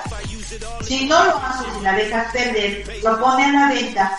Y como te digo, si hay un excedente, te acudes, ya fue la subasta, ya fue la venta, te va a dar lo que haya asegurado, contando el préstamo, el almacenaje y los intereses correspondientes. Si hubo algo, te lo devolverán. Ahora, eh, ah, perdón, ¿qué?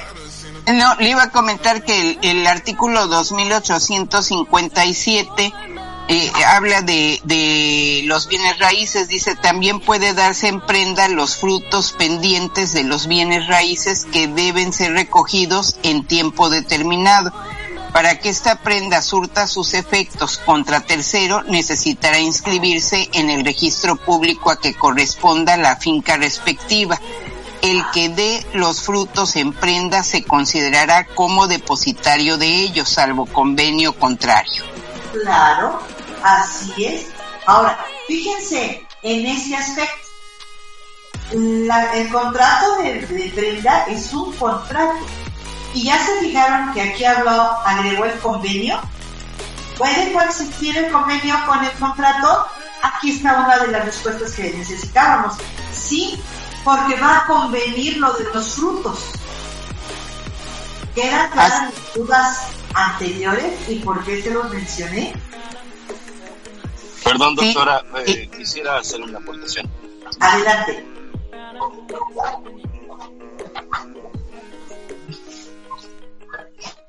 ¿Sí, ¿Sí me escucha?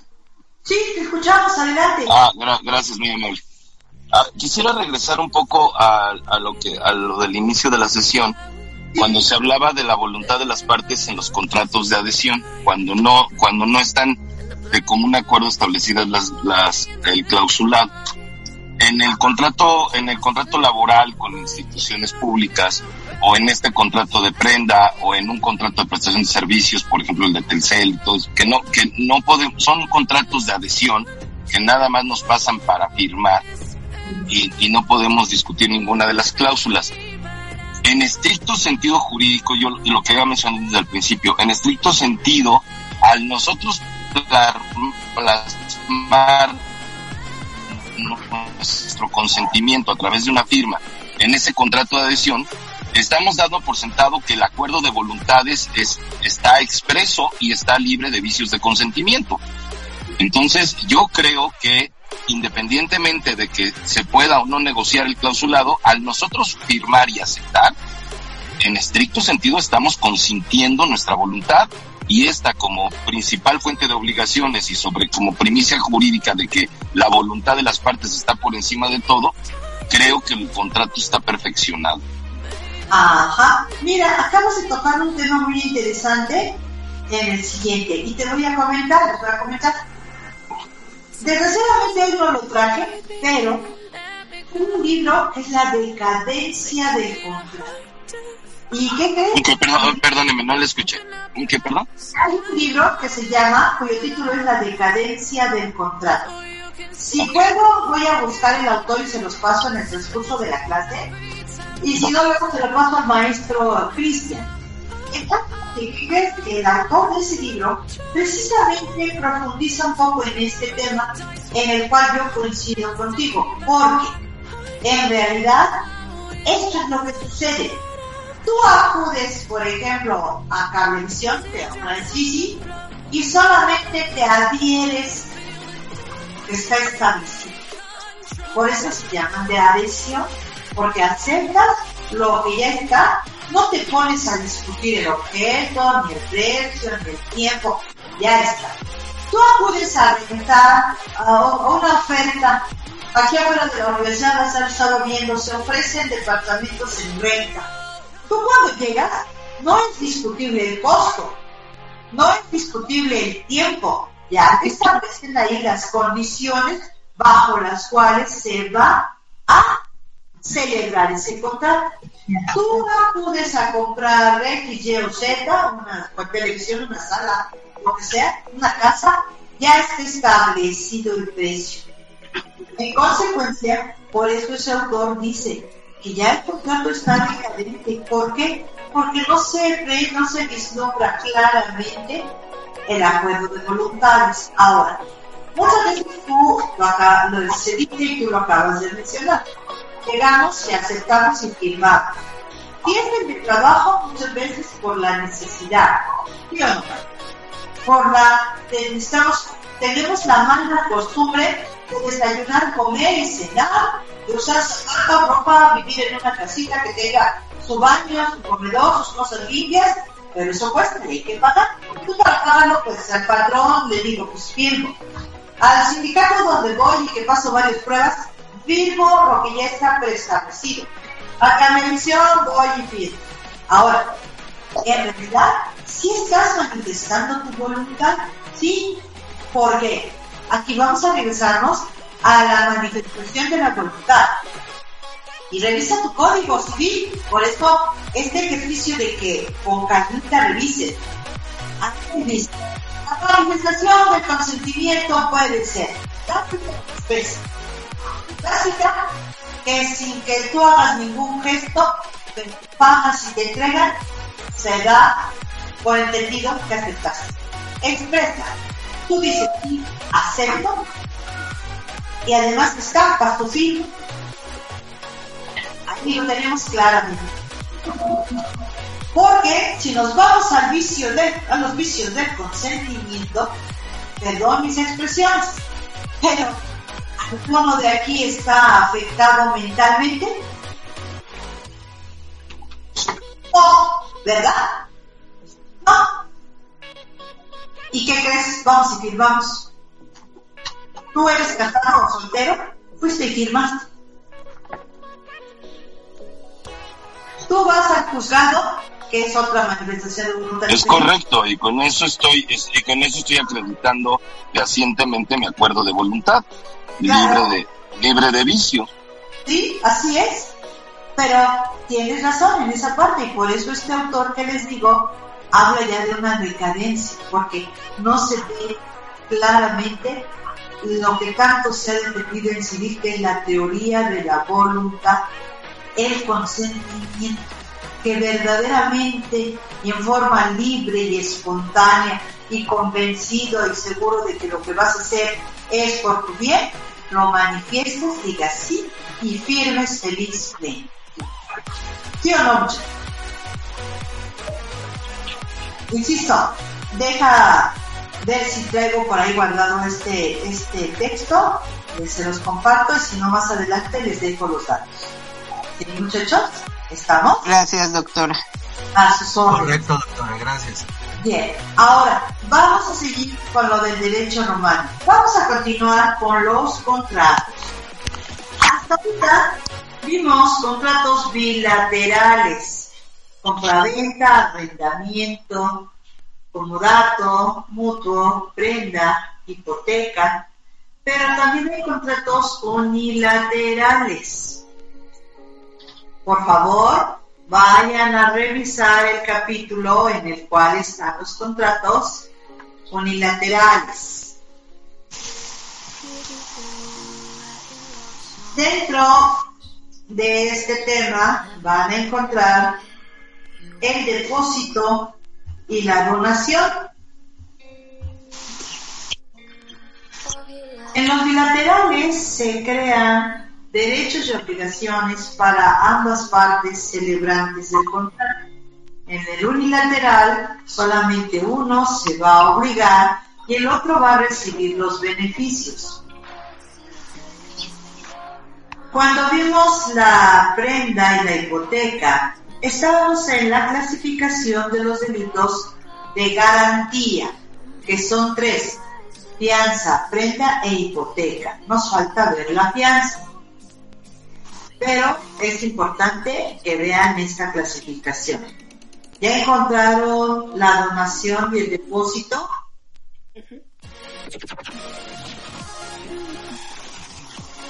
Eh, donación.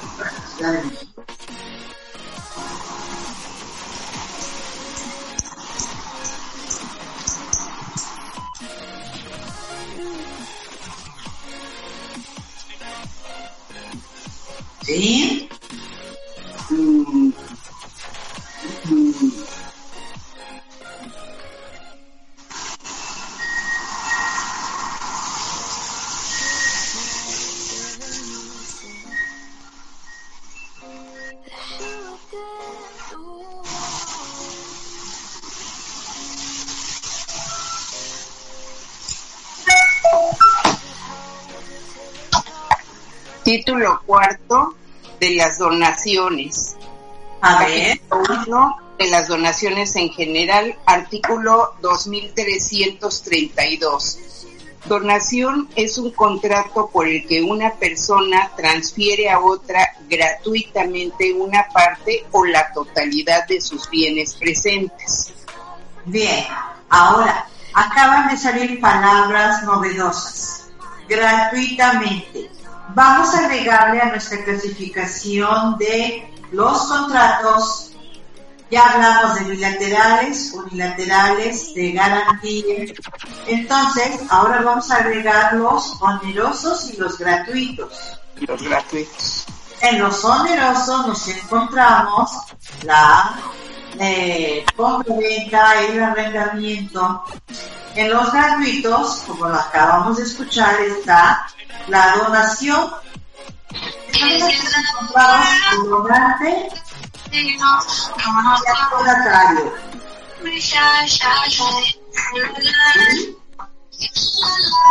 Por favor, apaguen su micrófono con la música, chicos, porque interferimos un poquito. Sí, alguien tiene música por ahí. Tiene música. Más adelante la ponemos la música.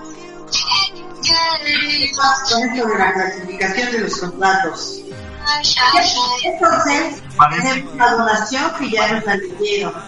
Ahora el depósito. Ya lo tienen.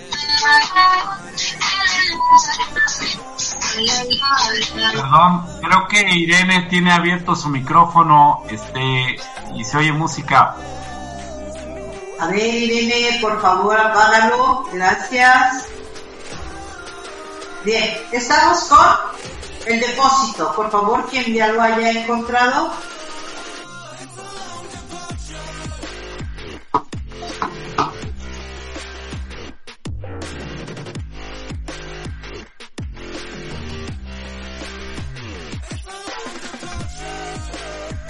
¿No la encuentran?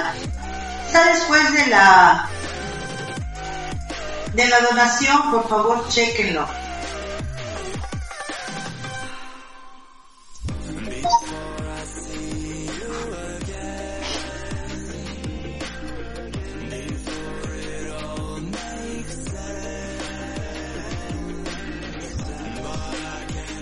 Del depósito, del depósito, ¿verdad, doctora?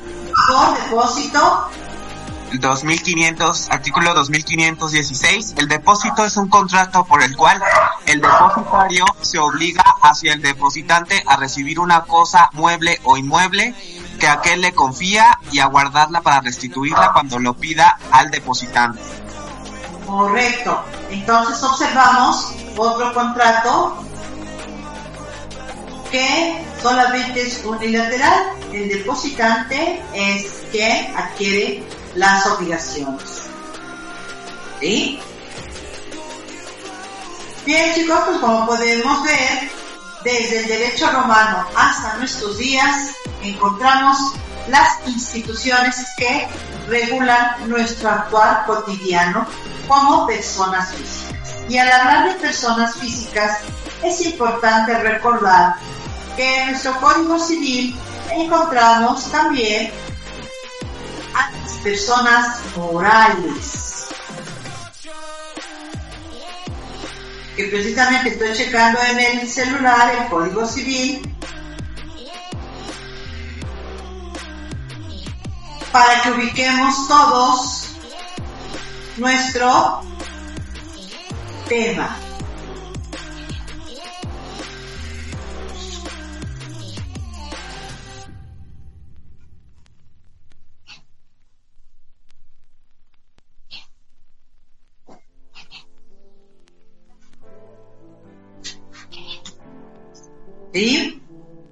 Vamos a buscar a las personas físicas y morales. Recordemos que nuestro Código Civil está dividido por libros.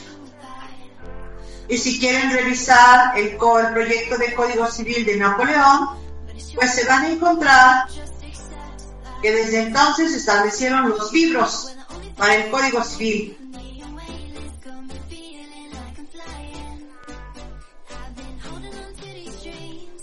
¿Cuál es el primer libro de nuestro Código Civil, muchachos? ¿De qué habla? ¿Cuál es su título?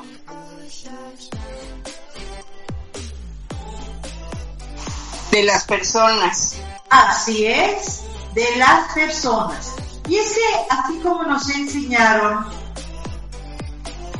la clasificación de derecho público y derecho privado, nos enseñaron también que para actuar en el mundo del derecho, en el campo jurídico, se requiere ser persona física o persona moral. Así como los romanos tenían a los esclavos, a los ciudadanos, a los no ciudadanos, a los extranjeros, entre otra clasificación de personas, pues aquí encontramos a las personas físicas y a las personas morales.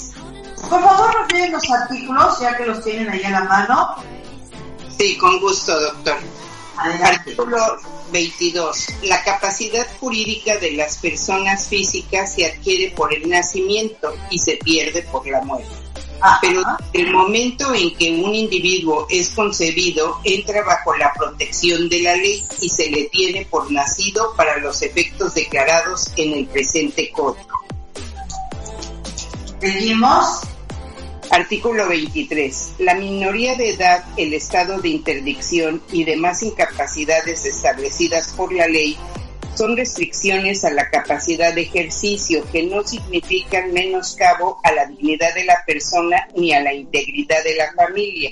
Los incapaces pueden ejercitar sus derechos o contraer obligaciones por medio de sus representantes. Artículo 24. El mayor de edad tiene la facultad de disponer libremente de su persona y de sus bienes, salvo las limitaciones que establece la ley. Y viene el título segundo de las personas morales. Perfecto. Seguimos con las morales. Artículo 25. Son personas morales fracción primera, la nación, el Distrito Federal, los estados y los municipios segunda, las demás corporaciones de carácter público reconocidas por la ley. Tercera, las sociedades civiles o mercantiles. Cuarta, los sindicatos, las asociaciones profesionales y las demás a que se refiere la fracción 16 del artículo 123 de la Constitución Federal. 5. Las sociedades cooperativas y mutualistas. 6 las asociaciones distintas de las enumeradas que se propongan fines políticos, científicos, artísticos, de recreo o cualquiera otro fin lícito, siempre que no fueren desconocidas por la ley. 7. Las personas morales extranjeras de naturaleza privada en los términos del artículo 2736. Bien. ¿Qué nos interesa analizar en esta parte? Primero que nada, recordar las personas físicas para actuar en el mundo del derecho van a requerir de unos atributos. ¿Cuáles son los atributos de las personas físicas, muchachos? Haber nacido. Mm, no tanto, ya vamos a suponer que nació, que... debe, de ser capacidad y personalidad jurídica. Nombre, domicilio, capacidad jurídica, domicilio, ¿verdad? Sí. Bien, ahora, con sus respectivas categorizaciones, pues el nombre, cómo se va a integrar con el nombre, que es Juan Pedro Ruiz, el apellido paterno y el apellido materno. Esto lo encontramos también en las personas morales, salvo el Estado civil. ¿Qué atributos tienen las personas morales? Las personas morales también tienen domicilio, aunque también se le conoce como razón social. Digo, nombre se conoce con, la denominación de razón social. ¿Tienen domicilio? Sí, también. Algunas tienen diferentes domicilios. Entonces, lo que señalan es y las sucursales, ¿sí o no? Así es. Eh, dijimos que tienen capacidad jurídica, también van, ya dijimos que carecen de estado civil. Ahora, volviendo a nuestro código civil, es importante que veamos y revisemos pues diversas modificaciones que se han dado. Por ejemplo, revisen su artículo segundo.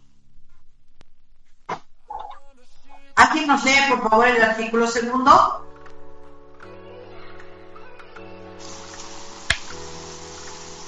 La capacidad. Ajá. Dice, la capacidad jurídica es igual para el hombre y la mujer. A ninguna persona por razón de edad, sexo, embarazo, estado civil, raza, idioma, religión ideología, orientación sexual, identidad de género, expresión de rol de género, color de piel, nacionalidad, origen o posición social, trabajo o profesión, posición económica, carácter físico, discapacidad o estado de salud, se le podrá negar un servicio o prestación a la que tenga derecho, ni restringir el ejercicio de sus derechos, cualquiera que sea la naturaleza de estos. Bien, vean qué amplio es este artículo. Si lo pudiéramos comparar con códigos anteriores, veríamos que no estaba mencionada nada de esto. Estos aspectos se han ido ampliando conforme han ido avanzando los años y ha habido diversas, eh, de movimientos, manifestaciones de personas que no se le tomaba en cuenta o eran ignoradas o eran invisibles para ser eh, consideradas en algunos aspectos. Por ejemplo, lo relacionado con su sexo, lo relacionado con su identidad de género, con su religión, con su ideología, con su orientación sexual, sea eh, por su posición económica, por su carácter físico, por su nacionalidad, origen o posición social, profesión, posición económica, carácter físico, discapacidad. Que si bien es cierto, estaban ahí las personas, pero en algunas ocasiones eran ignoradas y hasta insultadas. Vamos a observar que debido a todos estos cambios ha sido necesario que surjan diversas leyes para darles cobijo, protección jurídica a estas y a otras personas que probablemente no hayamos mencionado. ¿Alguien nos quiere hablar de alguna ley con la que tenga conocimiento, a la que les toque ver de cerca para que veamos su práctica? O si no, alguna opinión al respecto. Díganla. Eh, no me quedó claro la... Doctora... Eh. A ver, ¿qué pasó? ¿A quién Sí, doctora, en materia de... En materia de igualdad de género y derivado de los derechos humanos y de una convención específica, nace la ley de igualdad entre el hombre y la mujer y la ley para prevenir la discriminación eh, hacia las mujeres y toda una eh, legislación en materia de, de género. Así es. Vamos a encontrar este ejemplo de una ley que es necesaria para efectos de observar, yo diría, de precisar esta igualdad de género, porque se llegaron a observar muchos aspectos de desigualdad, entre ellos que hay lugares en donde les pagan más a los hombres que a las mujeres. Hay patrones en diversas empresas que prefieren contratar hombres que mujeres. Hay otros lugares en donde les ponen como condicionante el que no se casen y el extremo, que no se embaracen. Ahora, todo esto es verdaderamente grave. La misma naturaleza nos colocó en ese espacio, tiempo, lugar. Y vamos a encontrar que en ocasiones el desempeño de algunas labores solo son ¿cómo podríamos decir? Aptas para hombres. Por ejemplo, en sus respectivos campos de trabajo, les han fortalecido esta parte de la igualdad del hombre y la mujer. Platiquen, por favor. Sí, doctora, actualmente por legislación y por servicio profesional de carrera se establece dentro de eh, las instituciones públicas, sobre todo dependencias, la creación de una unidad de igualdad de género adscrita al área de eh, eh, lo que llaman unidad de administración y finanzas.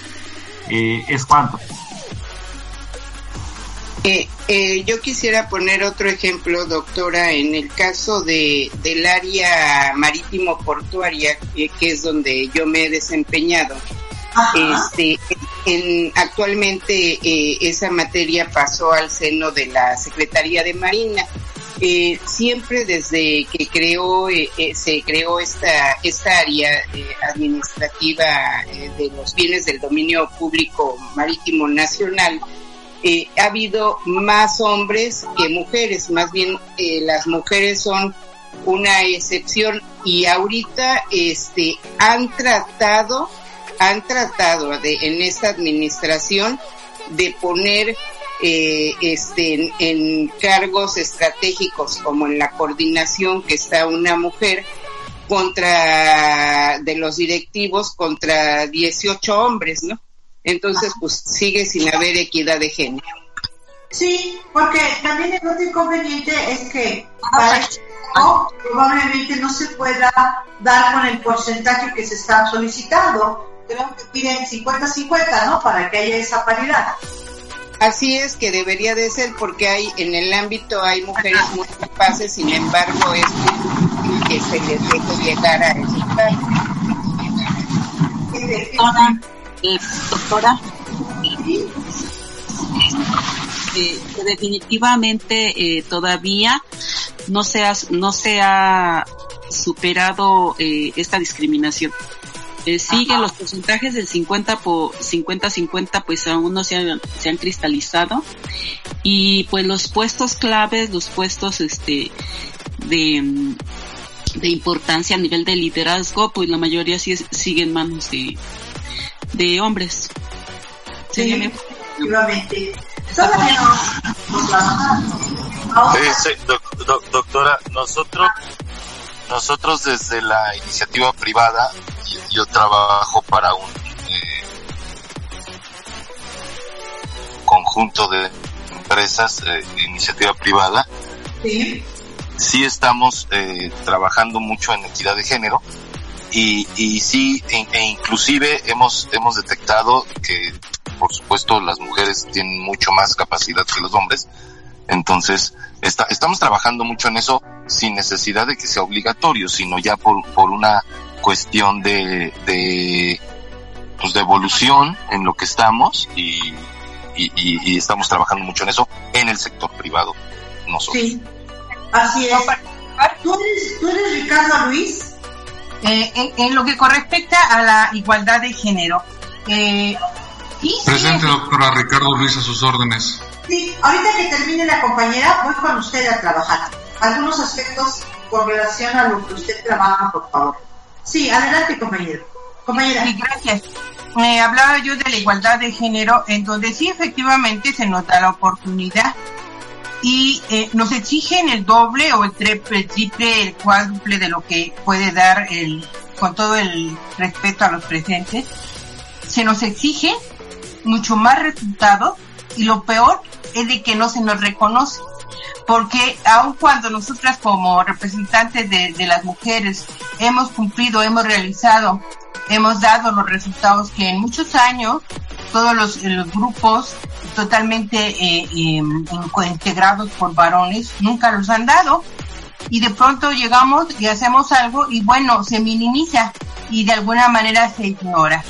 Vamos a ver ahora cómo se ponen las cosas. Ya hemos visto por ahí que la favorita para López Obrador hasta este momento para la presidencia, para la sucesión de la presidencia es la doctora Sheinbaum. Pero pues puede ser preferida del profesor, sin embargo, pues es mujer. Y quizás por ese gran, gran detalle, pues no la dejen caminar. Por decir una situación en la UNAM, eh, ya debió de haber habido eh, eh, directoras y tampoco ha permitido, ha, ha habido eh, ejempla, este, representantes dignas que cubren mucho más currículum que los rectores, sin embargo, y los que han sido este, asignados, sin embargo, no se les ha dado la oportunidad. Simplemente yo diría, sí, es un precepto legal que existe, es el debe ser, sin embargo, no nos van a permitir caminar porque existe la y tendencia machista a decir cómo una mujer nos va a gobernar. Claro. Por supuesto que de alguna manera, en, vaya, yo no soy partidaria de la doctora Chembo. Sin embargo, pues ha trabajado, ha hecho cosas buenas y malas, como todos, pero es un es mujer y entonces pues nomás no no creo que camine. Ese es mi comentario. Gracias. Sí, efectivamente, todavía hay áreas donde falta trabajar mucho. Esperemos que verdaderamente, con base con esta ley, vaya evolucionando y dando la oportunidad. Eh, me refería yo al compañero Ricardo, porque observo que él está como socio en un despacho, practica civil mercantil, asesoría corporativa y amparo. ¿Por qué solicito su opinión? Por la siguiente, el siguiente aspecto. Nos están hablando precisamente de esa equidad de género, nos están hablando de que exista una situación 50-50 o el mayor porcentaje posible de mujeres. Usted al estar en la asesoría corporativa, ¿cómo observa esa parte? ¿Ya establecieron políticas y prácticas adecuadas para este fin? ¿O también falta trabajar mucho? ¿O falta más personas capacitadas? ¿Qué, qué opinión le merece? Por favor. Yo estoy viendo un esfuerzo mm, cada vez mayor de parte de mis clientes y en general en la comunidad corporativa, en el sentido de tratar de dar esa representatividad a las mujeres y de darse cuenta de que en realidad muchas veces tienen mayor capacidad operativa y son más disciplinadas y responsables que los hombres.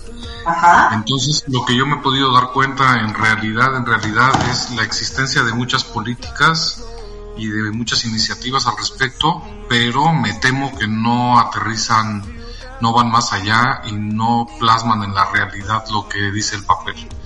Entonces, en realidad hay que seguir luchando porque me parece que eh, yo siempre, siempre he pensado en realidad que las mujeres tienen mayores capacidades y tienen muchas ventajas que nosotros los hombres no tenemos.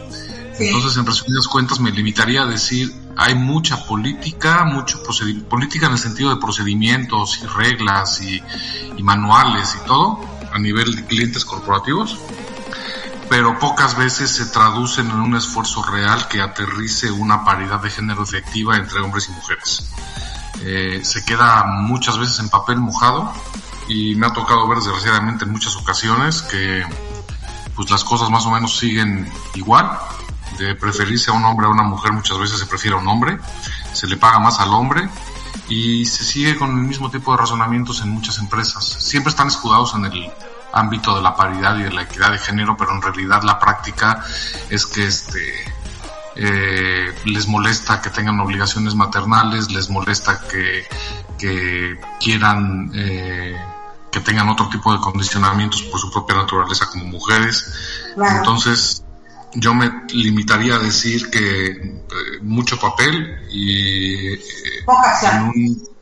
mucho papel y poca acción la mayor parte de las veces. Hay algunas empresas que son, yo puedo hablar por los que son mis clientes, que tengo clientes de todos tipos, pero eh, de lo que yo he visto hay algunas empresas que sí están más comprometidas, pero las que son prácticamente dirigidas por eh, mexicanos, por gente nacional, están en una mayoría de las ocasiones limitadas a mucho procedimiento y muchas reglas de igualdad y, poco aterrizaje en la vida real. Claro, acaba usted de tocar un punto muy interesante, aparte de todo lo que dijo, en condiciones de la mujer. Por ejemplo, yo he observado que eh, hay lugares en donde capacitan más a los hombres que a las mujeres. ¿Por qué? Porque en ocasiones las mujeres, pues por el embarazo, por el pequeñito, por que tiene que ir a la fiesta del día de la mamá, porque no sé qué, este, no invierten en esa capacitación hacia ellas y prefieren a los varones que Doctora.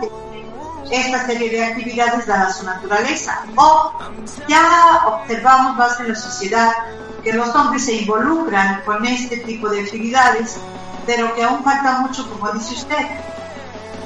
Y ahí nos falta, ahí nos falta todavía mm, tratar un tema muy importante que es el hecho de que se le dieran el mismo tipo de responsabilidades familiares a los hombres, o sea que como sociedad avancemos hacia establecer que esa obligación de llevar al niño a la fiesta o de ir a cuidar al hijo sea tanto del hombre como de la mujer y que no digamos que por definición pensemos que es algo propio de la mujer. Eso abriría muchos espacios En algunos lugares ya se está haciendo y también hay algunas, entiendo que hay algunas reformas en materia de la ley federal del trabajo en el sentido de pues dar este ya permisos por paternidad y ampliar los permisos este que van relacionados a temas de paternidad, no solamente de maternidad. Pero todo eso forma parte del proceso de, maduración y de avance psicológico de la sociedad en, en su conjunto, o sea, progresar en el sentido de no establecer que simplemente por el hecho de de, ser mujer, pues ella es la que le toca ir por los niños a la escuela, pues eso no es verdad. No, puede, Doctora, puedo participar, soy Santos. Adelante, por favor, gracias, abogado Ricardo Luis. Sí, todo, todo esto es todo esto es cierto. A sus órdenes, doctora. A sus órdenes. Sí, adelante. Sí, todo lo que hemos mencionado es correcto, incluso eh, dentro de la administración pública federal hay un código de ética, ah, este, existen varios, varios, este, valores, eh, incluyendo el de equidad de género, ¿verdad? Donde dice que, este, rompas el silencio, que cuando seas testigo de una, de, de alguna situación, pues, este, se denuncie. Pero aquí hay algo, hay algo que considero importante viéndolo desde el punto de vista que mencionaban hace rato, que es una visualización machista.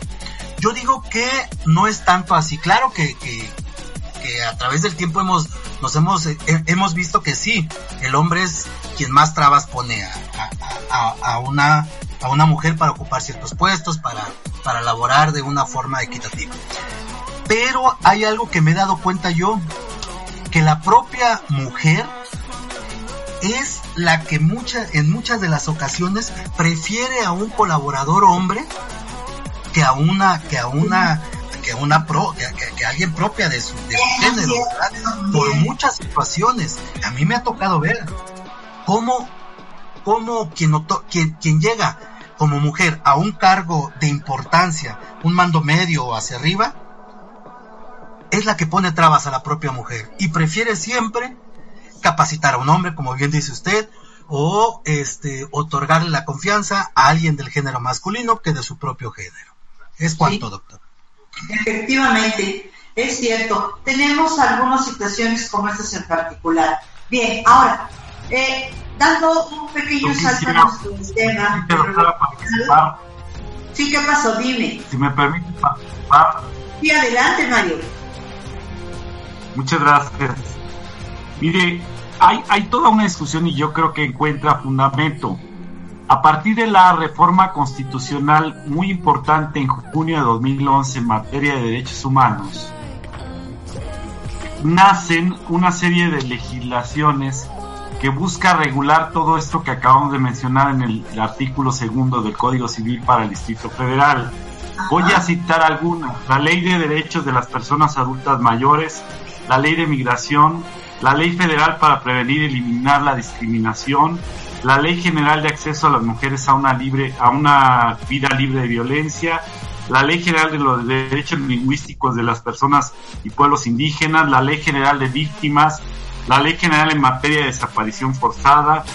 Hay incluso eh, legislaciones específicas como la Ley General para la Atención y Protección a Personas con Condición de Espectro Autista, que es muy reciente la Ley General para Igualdad entre Mujeres y Hombres, la Ley General para la Inclusión de las Personas con Discapacidad y la Ley para la Protección de las Personas Defensoras de Derechos Humanos y Periodistas.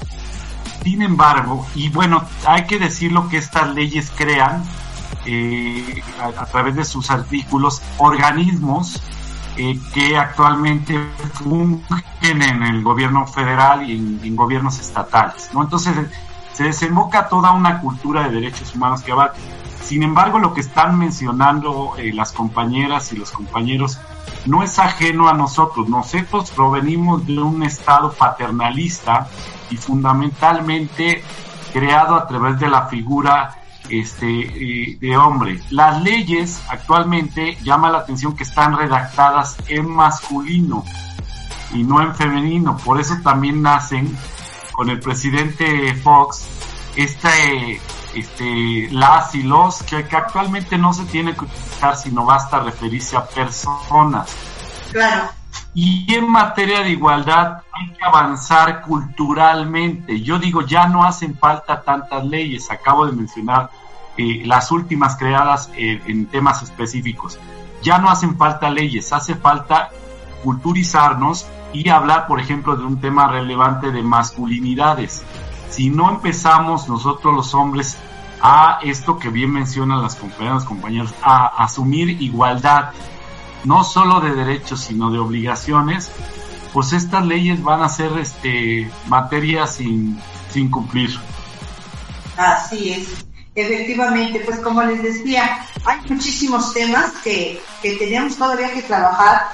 Sí, ha habido opiniones de que existe una una abundancia de legislación, pero en realidad esta se queda en letra muerta porque no se aterriza en la realidad. Porque tenemos, pues como se ha señalado anteriormente, y yo lo siento, un gobierno paternalista, un gobierno que te quiere solucionar todo, pero en realidad no te dan las herramientas necesarias para poderte defender. Por ejemplo, y lo más básico, en educación las leyes también están redactadas en sentido masculino, pero también esto tiene mucha trascendencia histórica en cuanto a nuestra formación en la ideología mexicana, porque tenemos eh, la injerencia del derecho romano del caput, ¿verdad? que empezamos nuestra sesión del día de hoy señalando precisamente esta autoridad absoluta que solo la perdía con la muerte o si le afectaba su salud tenía que designar a otro, pero en realidad él era el absoluto para decidir, insisto, hasta en la vida y muerte. Hubo casos en los cuales, por ejemplo, el hijo de un caput eh, causaba daños a una casa ajena. El caput lo llevaba para que arreglara, que trabajara y desquitara y se arreglara la avería que había ocasionado. Eso lo hacía una vez, pero ya luego el caput se dio cuenta que lo llevaba y prácticamente eran unas ventas porque cobraba por él y prácticamente lo explotaba. Durante años hemos sabido de esta explotación y continúa esta explotación.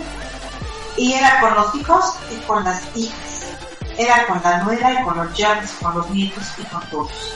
Esta tradición desgraciadamente continúa en nuestro país porque nos encontramos ante una sociedad que así lo hemos permitido, en una sociedad en donde eh, suena muy fuerte, pero se maneja una doble moral, creo que estaremos todos de acuerdo en ello, y que todo esto se ve reflejado en la elaboración de las leyes a través de nuestro Congreso, sea local o sea federal. Y también la tendencia o modismos que toman los gobernantes, como esas palabras de las y los, que si lo vemos desde una rigidez gramatical, nos señalan que no es necesario hacer eso, ni tampoco hacer otro tipo de distingos. Pero en fin, personas con diferentes eh, situaciones han exigido que se les reconozca y eso se está haciendo, esperemos que funcione.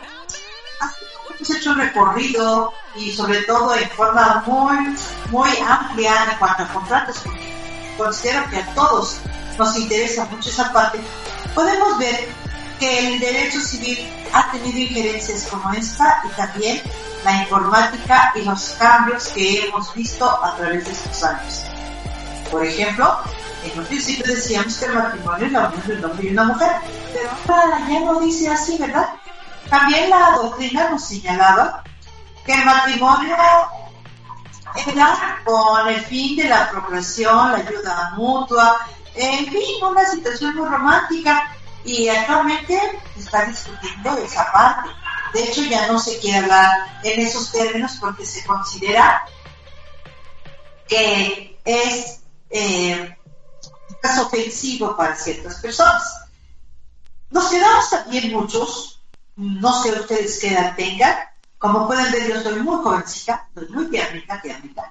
No sé nada de esto, pero me acuerdo que mi mamá me platicó que cuando se casó le leyeron la epístola del Cholo Campo si ustedes ya contrajeron matrimonio y les leyeron el epístola de Choro Campo, ¿qué podemos hacer ante esas palabras tan eh, tajantes, tan marcadas que señalaban lo que debía ser un hombre y debía ser una mujer en el ámbito del matrimonio?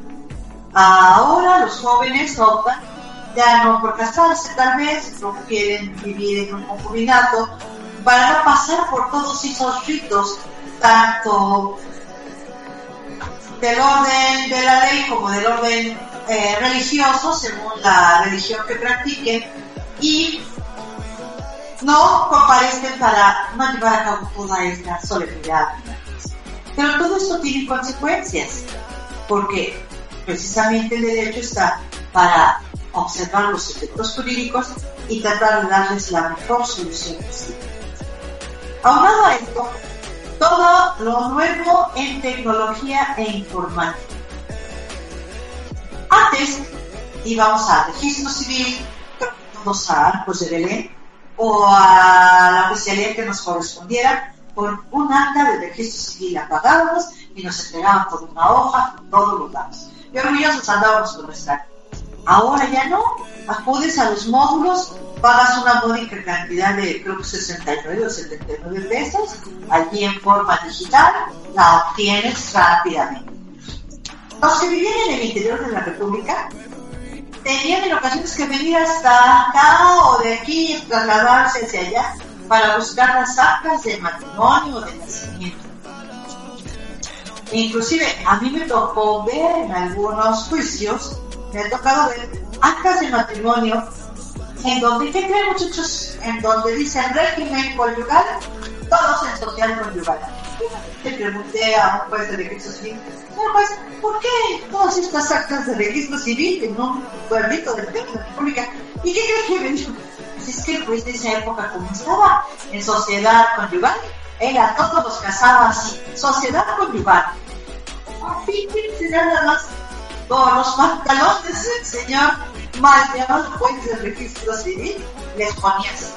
También me tocó ver actas en donde registraban, perdón que lo diga, como atado de chivos a cuatro, cinco, seis hijitos, sobre todo aquellos que venían de rancherías muy lejanas a, a la ciudad o pueblo principal, a registrar a sus hijos como no bajaban en varios años, cuando llegaban a venir a las fiestas a traer su mercancía, traían a todos sus chamaquitos, tres, cuatro, cinco, no sé, varios, y en un solo documento lo hacían.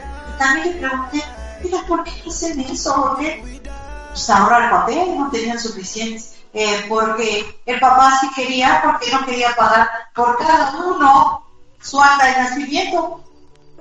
Ante todas esas aberraciones, y otras más, que yo creo que ustedes tienen muchas que contar también, vemos que el derecho civil y a través de estas instituciones que hemos estado mencionando va avanzando, avanzando, avanzando. Creo que ahorita ya el 100% está con el sistema digitalizado, con el sistema informático, pero ha habido muchas injerencias. Aunado a todo esto, reconocer uniones de personas de sexo distinto reconocer de, legalmente estas uniones para aquello, yo lo observé más, hacia tener los beneficios de la seguridad social, para designarnos en su testamento, que ahí yo creo que no, no era muy necesario, pero en fin, mucha gente con la idea de exigir esos derechos hereditarios que también vienen desde el derecho romano. Ya hablamos del Jus Testamenti Facto, tanto activo como pasivo.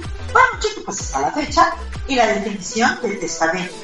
Yo no hubiera considerado llegar a tanto el matrimonio porque designando tus, a tus herederos, a tus herederos obligatorios, según sea el caso, va a proceder. Pero aquí, aunado a todo, vuelvo a repetir, vienen otros temas. Otros temas. Por ejemplo, los datos biométricos.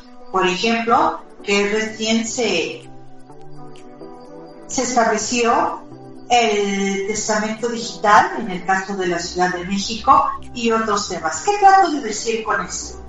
tenemos instituciones del derecho romano, tenemos instituciones que ahí con Napoleón se volvieron a ver como el concubinato, el matrimonio, eh, la tutela, la curatela, la adopción, los contratos obviamente, el convenio, las obligaciones, los libros. Eh, de ciertos años para acá, la innovación del matrimonio entre personas del mismo género, el matrimonio este, eh, señalando sociedad conyugal o separación de bienes, y ahora estamos en un siglo XXI donde vienen más temas que se necesita trabajar y legislar para que a fin de cuentas se dé solución a la legislativa, digo, a la legislativa no, a la problemática social, que es uno de los fines del derecho. Les acabo de dividir esto así en cuatro etapas, grosso modo, porque les voy a comentar. A partir de ahorita se va a acabar nuestro idilio académico. Nos estábamos llevando muy bien ustedes y yo, ¿verdad? Muy a gusto. Pero yo soy de las docentes que opino que cuando vamos a evaluar nos enojamos. Ya nos caemos mal. Esa maestra que, ay, qué linda, como nos explicó. No, no, esta es una mujer que nos molesta y que quiere que hagamos un examen. Para que no se espante, no le vamos a llamar examen, chicos. ¿Sí? Vamos a ver. Por eso dieron querer de mencionar sus respectivos nombres y observar en dónde se, se desempeñaban. Me faltaron algunas, por ejemplo, escuchar o si participó, no lo ubico bien todavía, a esta Lidia en el registro marítimo, por ejemplo. Escuchamos a Alicia en su experiencia en el derecho marítimo, en la Secretaría de Comunicaciones y Transportes. Creo que escuchamos a Mario con eso de la Administración y Finanzas de, y procedimiento de obra en Sedato. Escuchamos a Omar en los Servicios Generales de Salud. Escuchamos a Ricardo como abogado, socio y demás. Eh, también a recursos humanos en las de salud y bienestar, eh, para el bienestar, a César Isaías, en el área académica, a José Santos, creo que a él no lo escuchamos. No sé, ahorita rectificamos. Eh, Julio César, que creo que no llegó. Luego Ana Catalina Ramírez, que creo que tampoco llegó. Si estoy equivocada, corrígame. A Mónica Angélica Ávila Torres, tampoco. Eh, Alfredo Jaime Calderón sí llegó, el abogado y Irene, eh, eh, Irene Quinto Montenegro que estuvo participando, pero ella no, viendo, no viene aquí en donde se desempeñaba se desempeña. Bien, ¿en qué va a consistir la evaluación? Que les digo que no es examen. Así como yo hice este recuento de cuatro etapas del derecho civil, que es la columna vertebral de nuestra carrera, y que ya nos estamos de acuerdo en que el que no sabe civil, el abogado que no sabe civil, pues es difícil que sea abogado y ya observamos que el derecho civil tiene injerencia en casi todos nuestro desempeño como personas físicas y morales, dependiendo del lugar donde nos desenvolvamos, es muy relevante. Entonces, les voy a pedir a más atenta, a partir de ahorita que son las 12.23, así dividan nuestra clase y en cada etapa mencionen las instituciones y explíquenlas lo más posible para que a partir de la una, una 15 a más tardar, le vamos a dar a cada quien 10 minutitos para que nos expongan su trabajo. Repito, su trabajo dividido en cuatro etapas. El derecho romano, más o menos lo de Napoleón, lo que vivimos en las reformas últimamente y lo que se visualiza hacia el futuro ¿Qué más? ¿Qué otros temas tenemos que ver poco a poco en el derecho civil para insertarlos en las diferentes leyes o el Código Civil, que es nuestra obra que consultamos el día de hoy? Se ponen a trabajar y a las 12.10, 12.15 empezamos a preguntarles, primero en forma voluntaria y luego este, conforme la lista para que hagan su exposición de estas cuatro etapas y veamos muchachos, constatemos qué tanto asimilaron, qué tanta inquietud les despertó esta materia para ahondar, profundizar y conocer mejor las instituciones del derecho civil y en el siglo XXI hacia dónde vamos. Ya pasaron 21 años de este siglo XXI, esto sigue evolucionando. ¿Qué más si tuvieran un catalejo? Ven a lo lejos desde la perspectiva jurídica para que nos lo relaten y expliquen y sea esa la evaluación. Necesitamos que hagan gala de su lenguaje jurídico, hagan gala de su sapiencia y su conciencia y su argumentación jurídica para observar la asimilación hecha a la materia en este día y que sea muy provechosa nuestra sesión. ¿Estamos de acuerdo? Sí, sí, claro, doctora. ¿Puede nada más repetir las cuatro etapas? Sería derecho romano. Sí, número uno, derecho romano. Número dos, fue la época de Napoleón, que es la más representativa. Número tres, las reformas que han habido en nuestro Código Civil hasta la fecha. No mucho, recuerden que les vamos a dar poco tiempo para exponer. Y la última etapa que se visualiza con relación a otros temas que en el futuro se tengan que incluir en el Código Civil. ¿Quedó claro, muchachos? Gracias. Sí, ¿y cuánto tiempo tenemos? Pues mira, son las 12.20. A las 12.15 a más tardar empiezo a preguntar. Primero en forma voluntaria, tienen media hora, un poquito más de media hora para preparar su trabajo. Si gustan, captúrenlo en la computadora de una vez. Yo creo que sí, preferencia, captúrenlo en la computadora. Ya que lo tengan listo, vemos el mecanismo de que me lo hagan llegar o se lo hagan llegar al licenciado Cristian y podamos hacer una evaluación integral para ustedes. Si me lo hacen llegar hoy de una vez, sería excelente. Lo van capturando, lo van haciendo, ya lo participan y luego me lo envían. Ya les diré a dónde para que yo los pueda leer y podamos hacer este, esta reunión jurídica para que nos expliquen y nos platiquen todo esto. ¿Estamos? Correcto, doctora. Sí, doctora. Adelante. El tiempo es suyo para trabajar. Sé que muchas más instituciones, sé que el tiempo es muy breve, pero creo que tenemos aspectos muy relevantes. Si alguien desea agregar temas, puntos o instituciones que no mencionamos, adelante. Nos faltó hablar de sucesiones, de la tutela, de la curatela, nos faltó hablar de la adopción, nos faltó hablar del registro civil, más eh, eh, profundizar otras cosas, pero creo yo que con ya la experiencia que tienen, ustedes cuentan con mucha materia para hacer este pequeño trabajo. ¿Estamos? Adelante. Sí, maestra, nada más un enorme favor. Eh, ¿Poder repetir las instrucciones para quedar claros? Sí, claro. Elaborar un ensayo en el cual integres las cuatro etapas en las cuales se dividió el tema de este día, relacionadas todos con el derecho civil.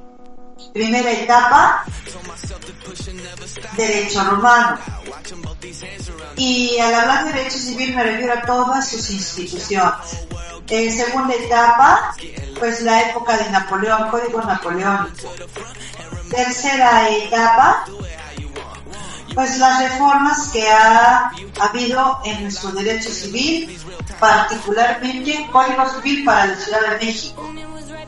Y número cuatro, ¿qué temas se visualizan o siguen evolucionando en este siglo XXI con relación al derecho civil?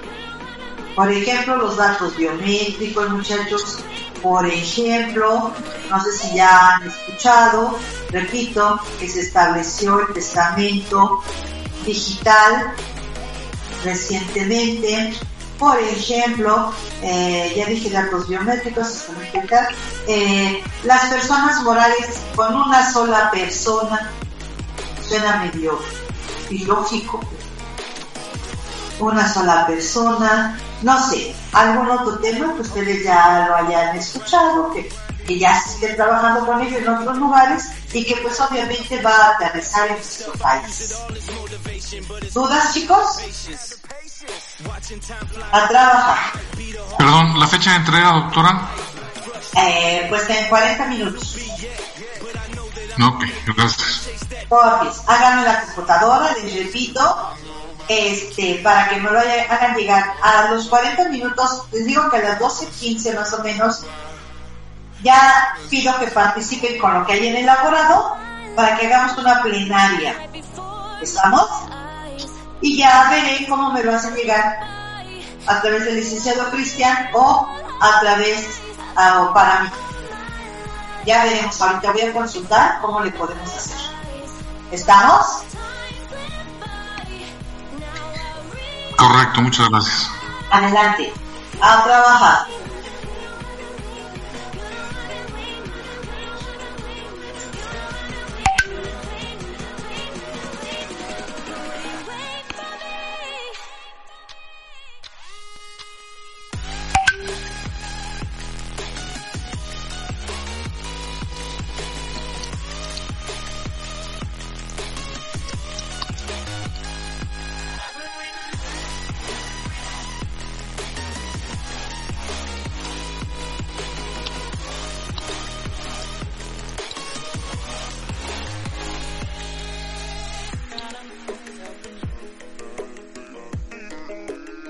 Pasó?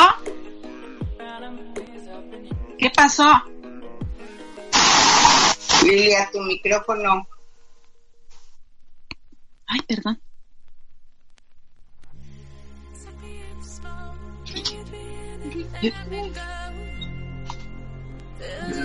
A ver, conéctenme el A ver, chicos, vamos a apagar un momento la cámara y el micrófono en lo que ustedes trabajan. Ya después nos reconectamos. Lo, lo hacemos para no interrumpirlos y que se inspiren en trabajar bien ustedes. ¿Estamos? Pero aquí yo sigo. No me voy a ir. Gracias, doctor. Vale. A trabajar.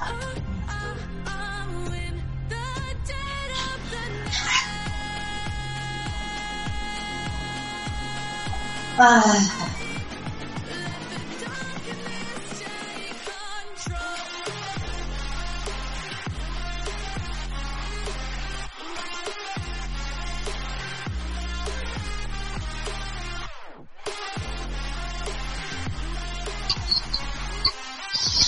Buenas tardes.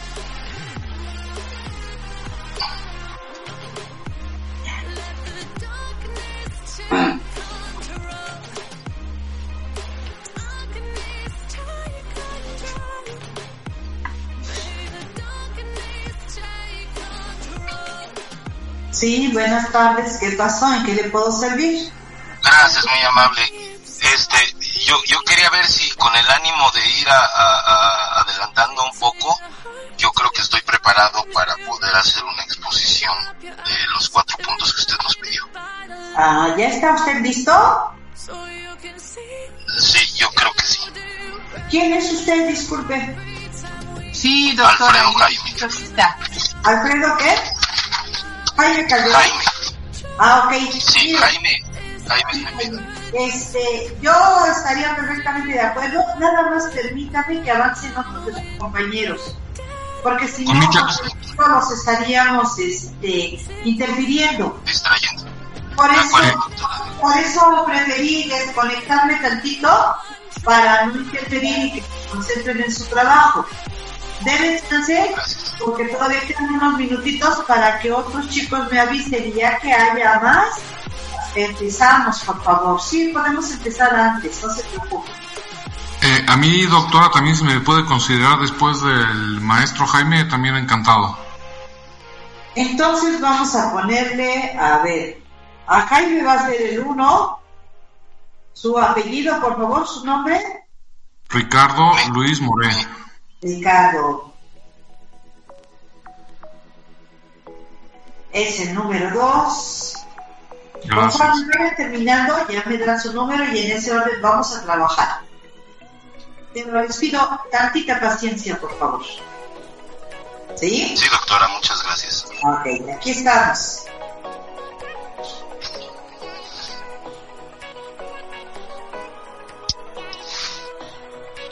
Irene Quinto, también estoy aquí, doctora.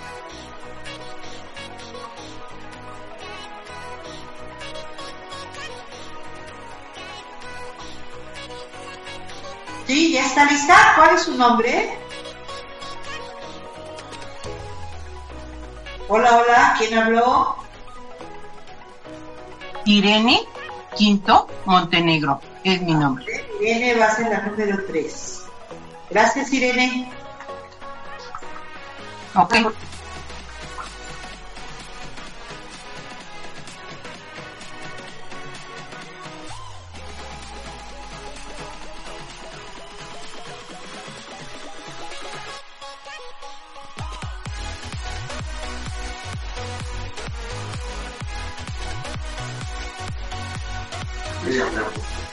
¿Listo? A ver, ¿quién me llamó? ¿Quién dice número 4? Santos, maestra. Santos. José Santos. Sí, ya te encontré. ¿Quién más? Omar Valdés, maestra. Omar Valdés. López Omar es el número 5. Irene Quinto también presente. Sí, eres la número 3, Irene. Gracias. De Ya voy a nada. identificarlo así. Sí, ya en unos minutitos vamos a empezar. Mil gracias, doctor. A tus órdenes. ¿Cómo podemos ver la carita de todos?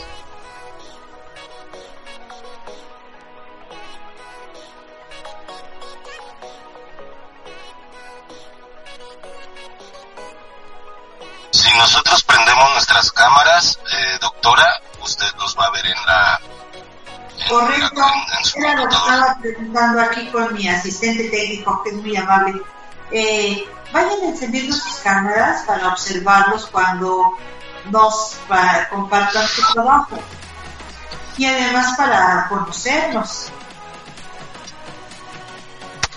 No hay que perder el contacto humano, jóvenes. Aunque sea a través de este mecanismo.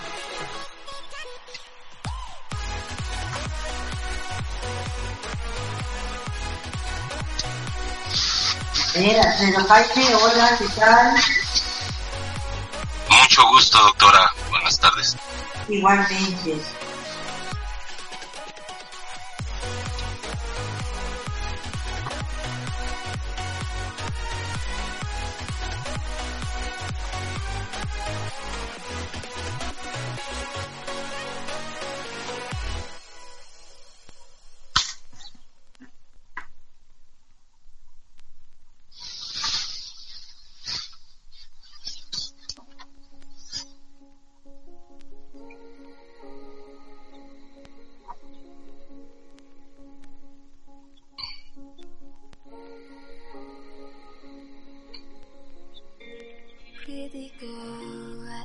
Songs that never fall.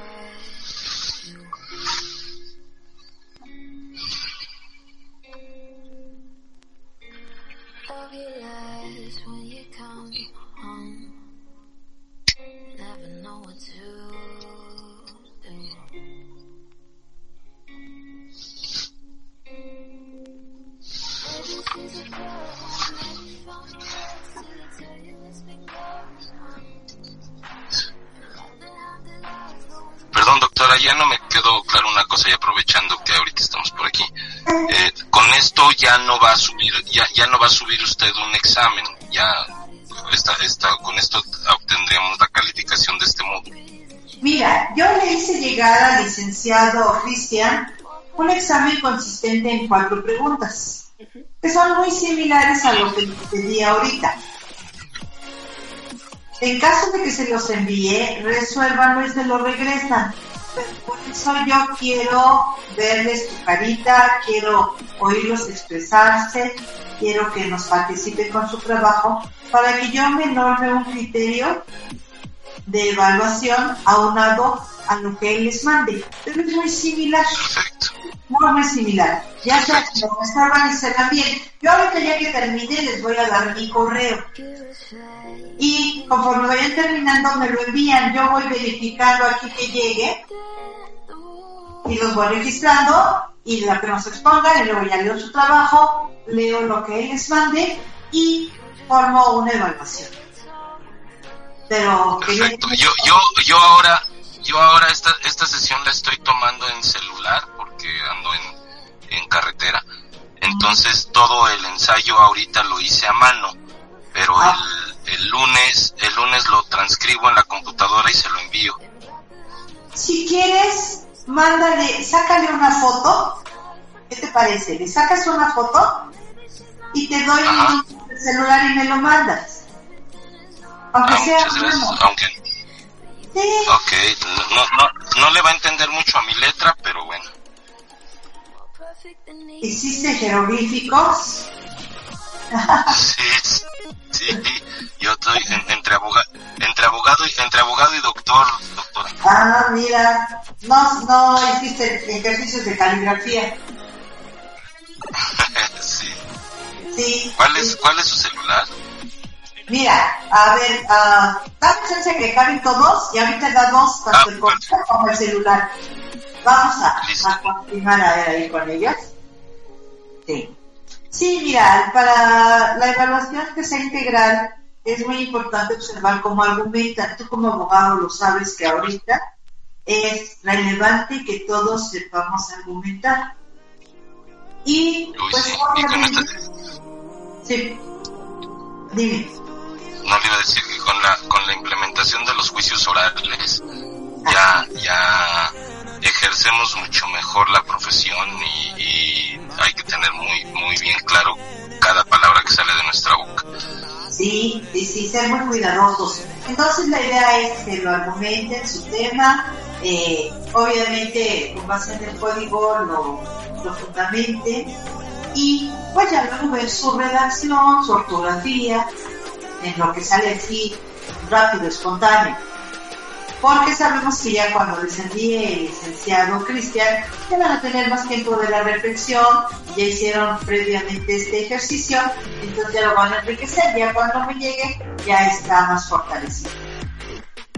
No sé cuántos días les da el licenciado en, en enviarlo, cuánto tiempo les están dando. Por ejemplo, Normalmente suben el examen, eh, hoy, hoy, hoy mismo lo suben a la plataforma y, y nos dan para contestarlo hasta, hasta el día 20 más o menos para que para que antes de la siguiente sesión ya tengamos ya tengamos la calificación subida en la en la plataforma Ah, perfecto, está bien. Pues así ya tienen, como te digo, más tiempo para corregirlo, para aumentar algunos puntos. Eh, tal vez algunas ideas ahorita quedaron cortas, las vas a complementar, pero a mí me interesa mucho esta evaluación más directa. Más directa. muy bien muy bien Y terminando la clase, luego, luego también para que ustedes observen qué se llevan, qué tan fructífero fue todas esas horas trabajando, que su cabeza ya empezó a, a, a trabajar más. Eh, en la práctica, tú ejerces como litigante. yo no yo soy director corporativo en una en un holding de cinco empresas y, y llevo toda toda la parte corporativa jurídica corporativa de las de las empresas y tengo un pequeño despacho que, que atiendo con un socio entonces llevo algunos asuntos muy de carácter civil y de carácter mercantil Pues ahí, ahí observemos toda tu práctica en ese vamos a ver en el trabajo que hagas. Yo creo que cuando yo el licenciado Cristian va a estar más elaborado, más corregido, en fin. pero ahorita esto es importante para tener este pequeño acercamiento. De acuerdo, doctora, muchas gracias.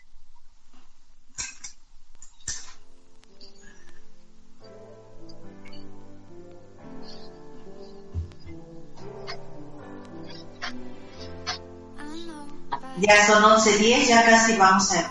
No, una 10, ya casi vamos a empezar.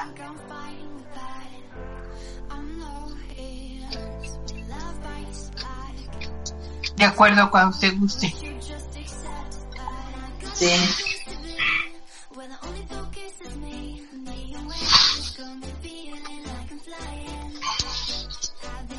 ¿Ya cuántos años llevas trabajando, ¿En, en, en la empresa? Eh, Como abogado. ¿cuánto? Ah, no, como abogado yo empecé, la verdad es que antes de iniciar la carrera, la carrera, yo la, yo soy generación 1987, 1992 de la Universidad La Salle. Entonces desde el 80, desde el 87 empecé a litigar. Desde, desde un poquito antes de entrar a la universidad ya estaba yo en un despacho y ahí empecé a litigar y nunca he dejado de, de, de ejercer. Tuve mi despacho durante 11 años y en esta última empresa eh, que me hicieron favor de invitarme, ya tengo cuatro años y pues ya estamos pensando en la jubilación, doctora, vamos, vamos, ya, ya nos vamos acercando a esas edades en donde podemos ejercer nuestros derechos de pensionarios. Ah, muy bien. Entonces eres egresado de la, la, Salle de aquí, de la Ciudad de México. Sí, de, de la Universidad La Salle de Benjamin Franklin. ¿Y aquí trabajas en la ciudad? Aquí estoy en la Ciudad de México, sí. Bueno, ahorita, ahorita no estoy en la Ciudad de México, pero trabajo en la Ciudad. Ahorita andas viajando, dices. Sí, sí. Ahorita ah, eh, veníamos, eh, veníamos, o sea, la clase, casi todo el módulo lo estuve tomando en carretera.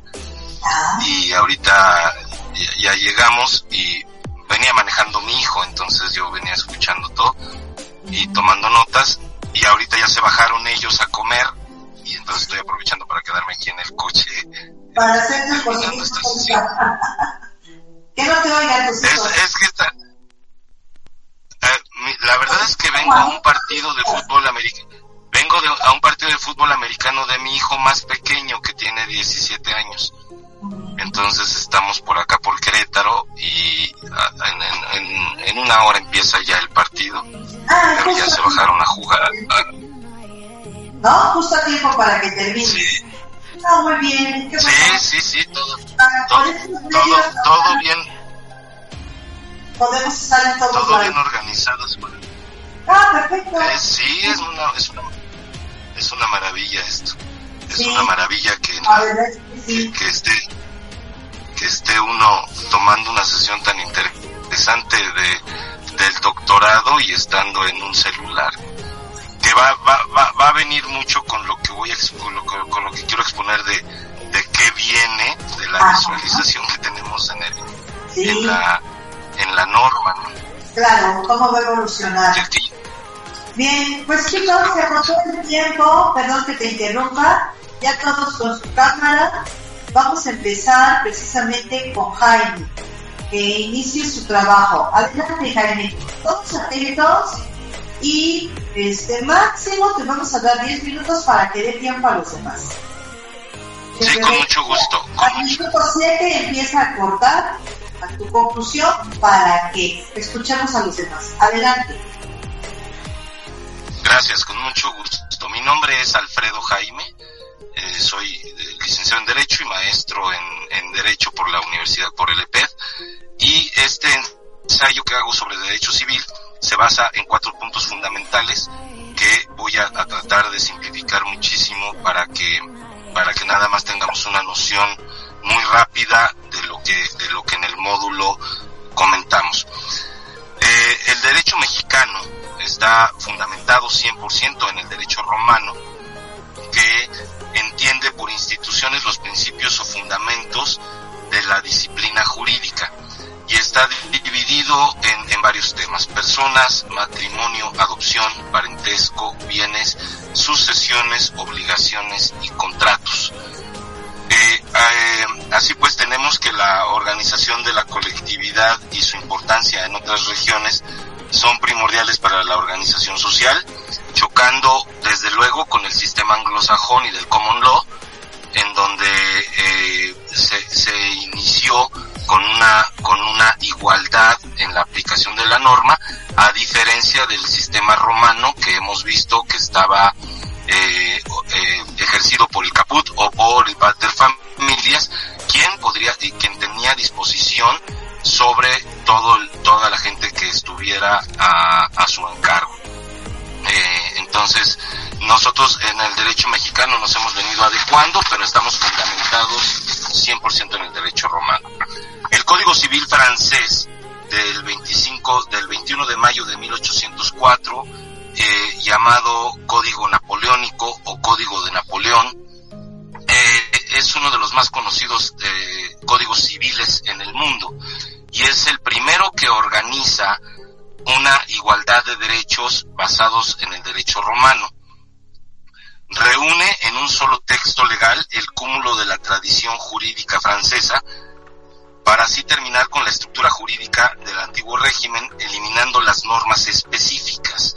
Esto era eh, eh, anterior a este código, se establecía muchísimo privilegios para la clase aristócrata, mientras que en el código napoleónico ya se hace una una igualdad en la aplicación de la norma y con eso crece las dos principales características de la norma mexicana que son la generalidad y la abstracción.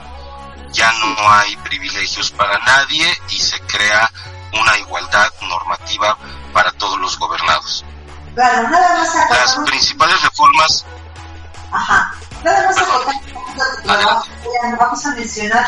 Recordemos que este código viene posterior a la Revolución Francesa. Es correcta, la- Revolución Francesa es de 1789 y el código es de 1804, cinco años después de que terminó la Revolución Francesa y es como consecuencia de, de una igualdad de, de- Y retoman precisamente todos esos valores por los que estuvieron luchando. Y es, Es correcto. para muchos países ya establecer repúblicas, establecer codificación para que puedan funcionar la vida de los civiles, podríamos decirles. Adelante. Es, es correcto. De ahí derivan eh, nuestro código, nuestro código civil federal es de eh, mayo de 1928. Por supuesto tiene una normatividad eh, ya para estos tiempos demasiado, demasiado antigua, demasiado retrógrada. Las principales reformas que eh, yo quiero hacer mención en este en esta participación son las son las que se de- del 25 de mayo que se aprobaron el 25 de mayo del año 2000 y entraron en vigor el primero de junio del 2000 de, de ese mismo año.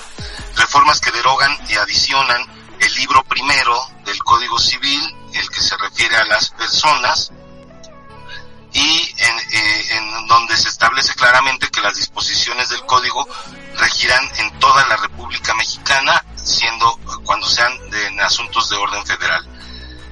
Eh, la capacidad jurídica se da igual para el hombre y la mujer y se incluye que ninguna persona, a ninguna persona se le podrá negar un servicio o prestación a la que tenga derecho por cualquier motivo de raza, condición, preferencia, ideología o, religión.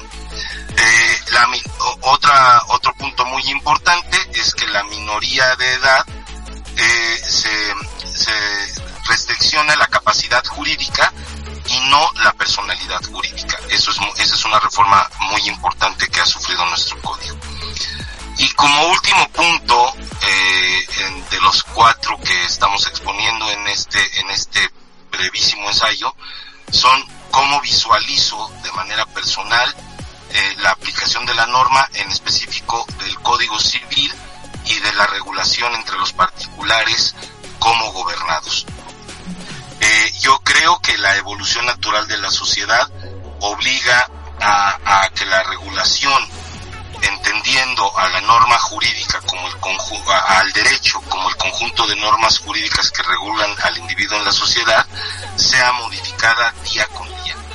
Hoy nosotros estamos viviendo lo- los más o menos los que estamos en este en este estudiando este doctorado, somos más o menos contemporáneos, con algunos años de diferencia unos que otros, pero más o menos de la misma generación, en donde nos ha tocado vivir una evolución en cuanto a la costumbre y a, los usos y costumbres de la colectividad muy fuertes. Y, y nuestros hijos o algunos de nuestros nietos ya pueden, ya, ya no entienden cómo nosotros conceptualizamos la organización de, de pater familias o eh, y ya ahora con las reformas y entonces voy chocando con todos los puntos de la igualdad del hombre y la mujer pero no entienden por qué tienen que tener ellos sumisión o por qué tienen de tener obediencia. Les cuesta mucho trabajo a los menores de edad entender que no cuentan con una capacidad jurídica que no cuentan con una personalidad jurídica y que por lo tanto no son sujetos de aplicación de la norma entonces les cuesta mucho trabajo y ahora son muy rebeldes en, ese sentido. Yo, yo creo que el hecho de que la ley se tenga que adecuar a la costumbre y no sea la costumbre una fuente formal del derecho, nos va a permitir a nosotros tener una norma vigente y, y actual y actualizada, que esté, que esté vigente, pero que esté bien aplicada a las situaciones que estamos viviendo eh, el uso de la tecnología va a ser eh, indispensable sí o sí para el para el ejercicio de la norma y de los procedimientos de ejecución de la misma. Hoy día tenemos que en los juzgados todavía ha- hay algunos juzgadores que les cuesta trabajo aceptar conversaciones hechas eh, en correos electrónicos o en WhatsApp, eh, en mensajes de texto, como una prueba idónea y algunas veces se han hasta desechado porque no se acompañan los elementos necesarios para su reproducción, sea teléfonos, eh, cuando se pone un link, poner eh, una computadora para eso, para que se pueda acreditar y pruebas y, prue- y pueda tomarse como una, como una, como una documental eh, y, y como una probancia, como una probanza válida. Yo creo que se tiene que regular, necesariamente se tiene que regular la tecnología. Ahora mismo lo estamos viendo, una, una calificación que nos va a permitir obtener un grado académico de, de mayor jerarquía, como es el doctorado, lo estamos ejerciendo en un aparato, ¿no? Y estamos a, a, a- a muchos cientos kilómetros de distancia y sin embargo, y yo podría estar en Japón o podría estar en Australia y podría estar del otro lado del mundo y comunicándome con ustedes compañeros y con usted doctora eh, en, en este mismo sentido y estar estarnos expresando y obtener una calificación para poder obtener otro grado. Así pues, y, y así las cosas, la aplicación de la norma en, en, en su máxima característica, que es la coercibilidad, que podamos tener que la, que la autoridad tenga la, la facultad de hacer obligatoria el cumplimiento de la norma, tendrá que adecuarse necesariamente a la tecnología. Esto es, si yo, si yo amenazo o causo un daño patrimonial con un teléfono celular, que hoy lo puedo hacer, puedo meterme a su cuenta bancaria y vaciársela y pasársela a otra persona sin necesidad de haber salido de mi casa y sin empuñar un arma y con un solo teléfono puedo causarle un daño patrimonial importante, un daño psicológico, un- muchos daños puedo causar. Así que la norma se tiene que adecuar completamente. ¿Qué visualizo? Perdón, ya como, como, como conclusión, por, por el tiempo que usted me hizo favor de otorgarme, eh, como conclusión, entendemos que eh, es necesaria la adecuación de, de, la, de, los, de los legisladores a la regulación de la tecnología para una mejor convivencia social. Muchas gracias. Entonces, Con eso, con seguridad es un tema muy importante que se tiene que visualizar ya en el futuro cercano. Gracias. Por favor, sigue. Gracias, doctor. Ah, Muy amable. Ricardo Luis.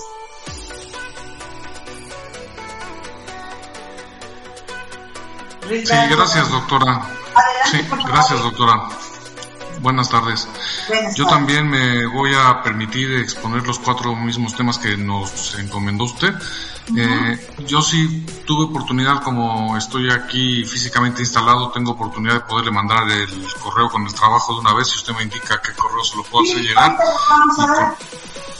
Y con mucho gusto se lo haré llegar. Entonces, el primer tema que quería yo analizar es, pues, por ejemplo, algún aspecto en donde tuvo relevancia el derecho romano, que es en la evolución de conceptos jurídicos que llevaron a determinar los modos de adquisición de la propiedad. Los eh, romanos fueron los primeros en distinguir entre las formas jurídicas originarias y derivadas de hacerse con la propiedad y, pues, por ejemplo, las formas jurídicas originarias eran la ocupación, la accesión, la adjudicación o el descubrimiento de un tesoro. Y a partir de esas formas jurídicas originarias, después ellos eh, desarrollaron las formas eh, derivadas de adquisición de la propiedad, como fueron, por ejemplo, la mancipatio, la injures, la injurecesio, la tradicio y la usucapión. Aún hoy en día eh, nosotros utilizamos en los códigos civiles actuales estas diferentes formas de adquisición de la propiedad, ya sea originaria y derivada, como formas de hacerse con el máximo derecho real y son reguladas en la misma forma. Aún en nuestros códigos civiles todavía tenemos la prescripción, tenemos algunas normas como el artículo 2014 del Código Civil Federal en donde hace mención a que la transmisión de dominio en una compraventa no requiere de tradición para su perfeccionamiento, que son eh, todas ellas cuestiones derivadas del derecho romano. Luego, en temas de eh, código napoleónico, pues yo me, me centré en estudiar un par de cuestiones que considero son relevantes del código napoleónico. El primero es el tema de la familia y cómo, bueno, además de que el código napoleónico eh, vino a culminar la época de la codificación empezada por el Códice Teresiano en Austria, pero que ya vino a sintetizar los valores de libertad, igualdad y fraternidad plasmados en la Revolución Francesa, eh, hilando un poco por el lado de lo que es el derecho de familia, pues sí recogía una visión de valores claramente católicos del derecho de familia, como usted nos comentó, no estaba de, no, no regulaba el concubinato, la mujer necesitaba autorización del marido para poder disponer libremente de sus bienes, y es el primer código que establece, eh, según entiendo, el registro civil como autoridad central en donde se van a venir a dar reconocimiento formal a los matrimonios celebrados ante la autoridad civil y no eclesiástica propiamente dicho, como un avance claramente derivado de la Revolución Francesa y de sus ideas. Luego, en los puntos de vista mm, del avance que hemos tenido hoy en día en nuestra legislación, a mí me ha llamado la atención, y así lo pongo en este muy breve ensayo, un par de cuestiones eh, relacionadas también con personas y con familia. La primera es el hecho de cómo eh, la Suprema Corte ha, digamos, interpretado extensivamente y desarrollado los conceptos de familia de forma tal que hoy en día ya existen varias sentencias en los cuales ya la familia no se entiende propiamente dicha únicamente como un, un padre, una madre y un hijo. Esto va más allá de los matrimonios por conveniencia, o sea, eh, la Suprema Corte ha sido creativa en el sentido de establecer que las familias pueden, pueden tener muchas formas y pueden tener muchas características, pero que es el vínculo de la unión constante y de la dependencia de unos con otros emotivamente lo que hace que se trate de una familia. Entonces han generado sentencias en el sentido de decir que, por ejemplo, no puede alguien por eh, no haberse divorciado y haberse mantenido casado eh, tratar de evitar el cumplimiento de sus obligaciones con, como concubinario con relación a una persona con la que hubiera tenido una relación, porque si bien es el caso de que puede haberse estado, haberse mantenido casado y que la ley dice que para ser concubino no se puede estar casado, tampoco se puede evitar el reconocer que las personas que han tenido una relación de mucho tiempo, incluso pueden haber engendrado hijos con otra persona sin estar unidos en el vínculo del matrimonio y teniendo al mismo tiempo las dos relaciones, aún en esos casos ellos pueden considerarse familia y estar vinculados por estas obligaciones. Entonces, la evolución del concepto de familia me parece muy interesante, que también ha tenido el carácter de cómo ha venido a reorientar la, la patria potestad para llevarla más hacia el terreno de la obligación parental. No es tanto una facultad, la patria potestad, como una obligación que tenemos los padres de cuidar y proveer por nuestros hijos, siempre en el interés superior del menor. Y el otro concepto también interesante que creo que no, no quisiera yo dejar pasar es el hecho de cómo también algunas sentencias últimamente han venido a, desarrollar que mmm, se dota de cierta capacidad jurídica limitada a personas que originalmente la tenían denegada. Algunas personas que puedan tener algún síndrome, como el síndrome de eh, Asperger, por ejemplo, son, reco- son reconocidas ya como personas que tienen una funcionalidad en la sociedad, pueden eh, pedir sus derechos y si bien tienen que actuar bajo eh, una supervisión, esa supervisión es complementaria y se ve como una salvaguarda a esta capacidad que ya se les reconoce. Entonces, esto ha sido, ha sido motivo de unas sentencias muy interesantes en el sentido de que varios incapaces lucharon eh, a nivel de juicio de amparo hasta llegar a la Suprema Corte para que se les reconociera que ellos podían hacer valer sus derechos por sí mismos y que no necesariamente requerían de la actuación de un tutor para que esto fuera así. Estos son conceptos actuales que a mí me parecen muy interesantes y en relación hacia dónde nos dirigimos, yo creo que se va, yo creo que hacia dónde vamos, me parece que vamos a profundizar en lo que son los conceptos de, lo que son los conceptos de eh, el interés superior del menor. Me parece que si se toma de la mano lo que es el interés superior del menor junto con cuestiones como por ejemplo la, el, el modelo de protección de los derechos humanos como eh, eje central y rector del sistema jurídico nacional, yo creo estimar que va a ser posible ver en el futuro algunas cuestiones muy interesantes como por ejemplo mm, utilizar este modelo de protección de los derechos humanos y del interés superior del menor para tratar de acabar con algunas inequidades que históricamente se han dado en algunas comunidades, como por ejemplo forzar matrimonios de mujeres que tienen 11, 12 años. Muy, Ajá. Perdón Muy que pequeñas. la inspiración, pero tenemos otros participantes. Ojalá Sí. nos reunamos en otro momento porque son temas que verdaderamente estamos alertas y atentos a todo esto. Muchas gracias, licenciado. Maestro, mejor dicho. Sigue Irene, por favor, Irene. A sus órdenes, doctora, muchas gracias. A sus órdenes igualmente. Irene, por favor. Voy, voy, voy. Pues muy buenas tardes. Eh, y- importante lo que hemos visto en esta sesión con respecto al código código civil. Yo me voy a referir a un punto en el cual pues me considero que he tenido mucha práctica en lo que corresponde al aspecto de- del cuidado laboral. Eh, en el aspecto, en, en lo que refiere al trabajo de las mujeres. Eh, cuando nosotros hablamos del trabajo de las mujeres, hablamos de lo que corresponde a la igualdad de género, igualdad de oportunidades, inclui- estamos incluidos en lo que corresponde el, la carrera profesional, por supuesto, todo en cumplimiento de, de forma, en cumplimiento de lo que nos marcan las competencias y sin embargo eh, sigue siendo, pues como le hemos comentado, bajo o no representativo o muy complejo la inclusión, la inclusión de las mujeres. El aspecto de cuando se presentan embarazos, pues simplemente dejamos de ser capaces y nos consideran totalmente eliminables. Lo más, lo más opcional es buscar una una, un, un cese, una rescisión laboral. Eh, en el aspecto de la inclusión del trabajo de los menores, eh, es increíble cómo hacemos, se hace todo. Existe la ley laboral de protección a los, trabaja, a los menores, hasta qué años pueden empezar a trabajar o cuándo no, y de los 14 años en adelante tendrán que tener autorización de parte de los padres. Sin embargo, bueno, son los propios padres a los que debíamos de legislar porque son los que los ponen a trabajar, en donde encontramos verdaderamente incumplimiento de lo que la ley nos marca en cuanto a los derechos consagrados de los niños, en cuanto a educación, casa, salud y lo que es el poder crecer en una infancia perfectamente controlada y con todos los satisfactores que esto implica. Por supuesto, el, derecho que tienen a tener un ambiente libre.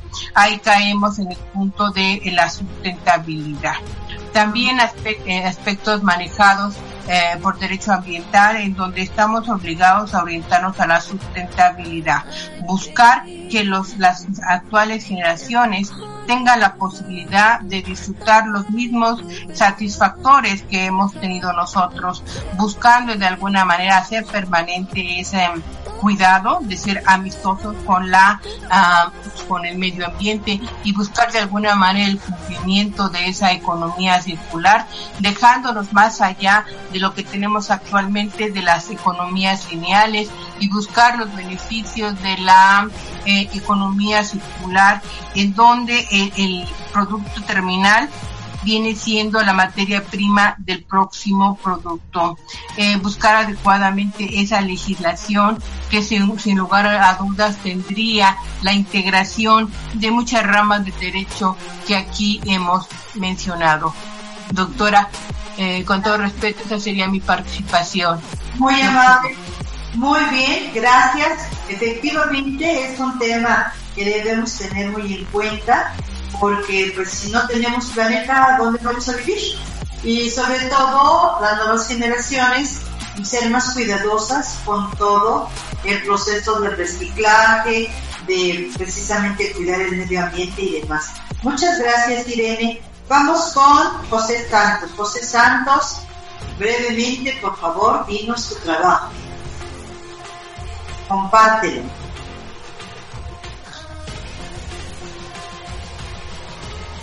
No te escuchamos, José. Prende tu micrófono. Gracias. Está apagado.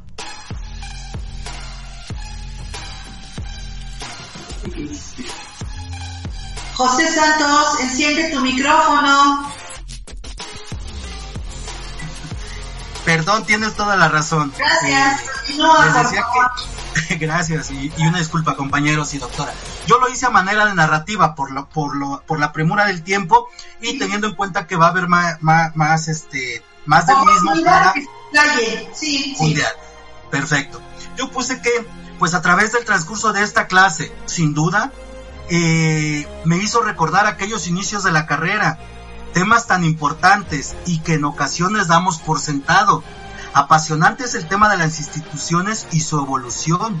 Por ejemplo, recordar el derecho romano como parte esencial de nuestro derecho, la figura del patriarcado dentro de la sociedad romana, tanto como el matrimonio, parentesco, obligaciones y contratos. Saber y entender que si, que si al inicio eh, se trataba incluso hasta de abusos ciertas instituciones y se daban situaciones que en la actualidad manejamos como alejadas de la justicia en ese, en ese momento, ya se están mejorando. Son los cimientos, todo esto de nuestro derecho. Entenderlo de esta manera es, eh, es lo que yo saco de esta clase. Sin duda, sin duda, sin dudar podemos señalar que el derecho napoleónico, que es la segunda parte, eh, resulta un avance en el derecho civil, vinculado con la igualdad y libertad de los ciudadanos y como se ve reflejado en dicho código, entender que se crea después de una revolución. Eso es histórico y jurídicamente enriquecedor.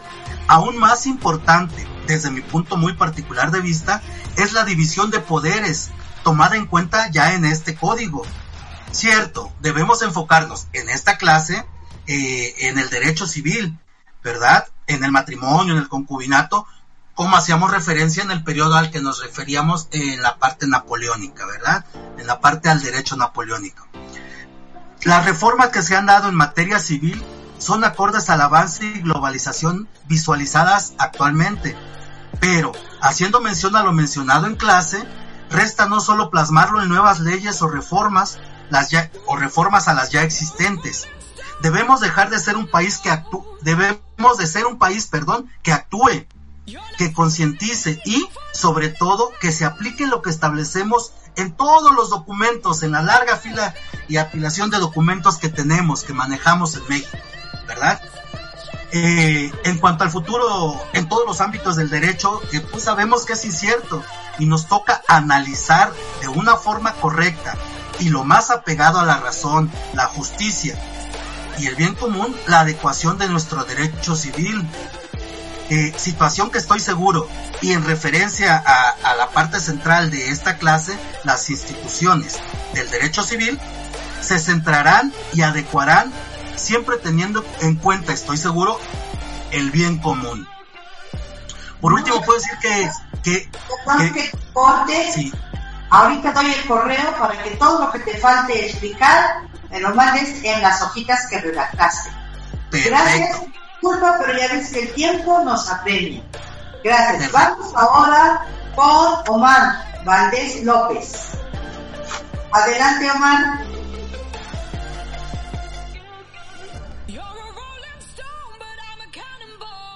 Hola, Omar, ¿dónde andas?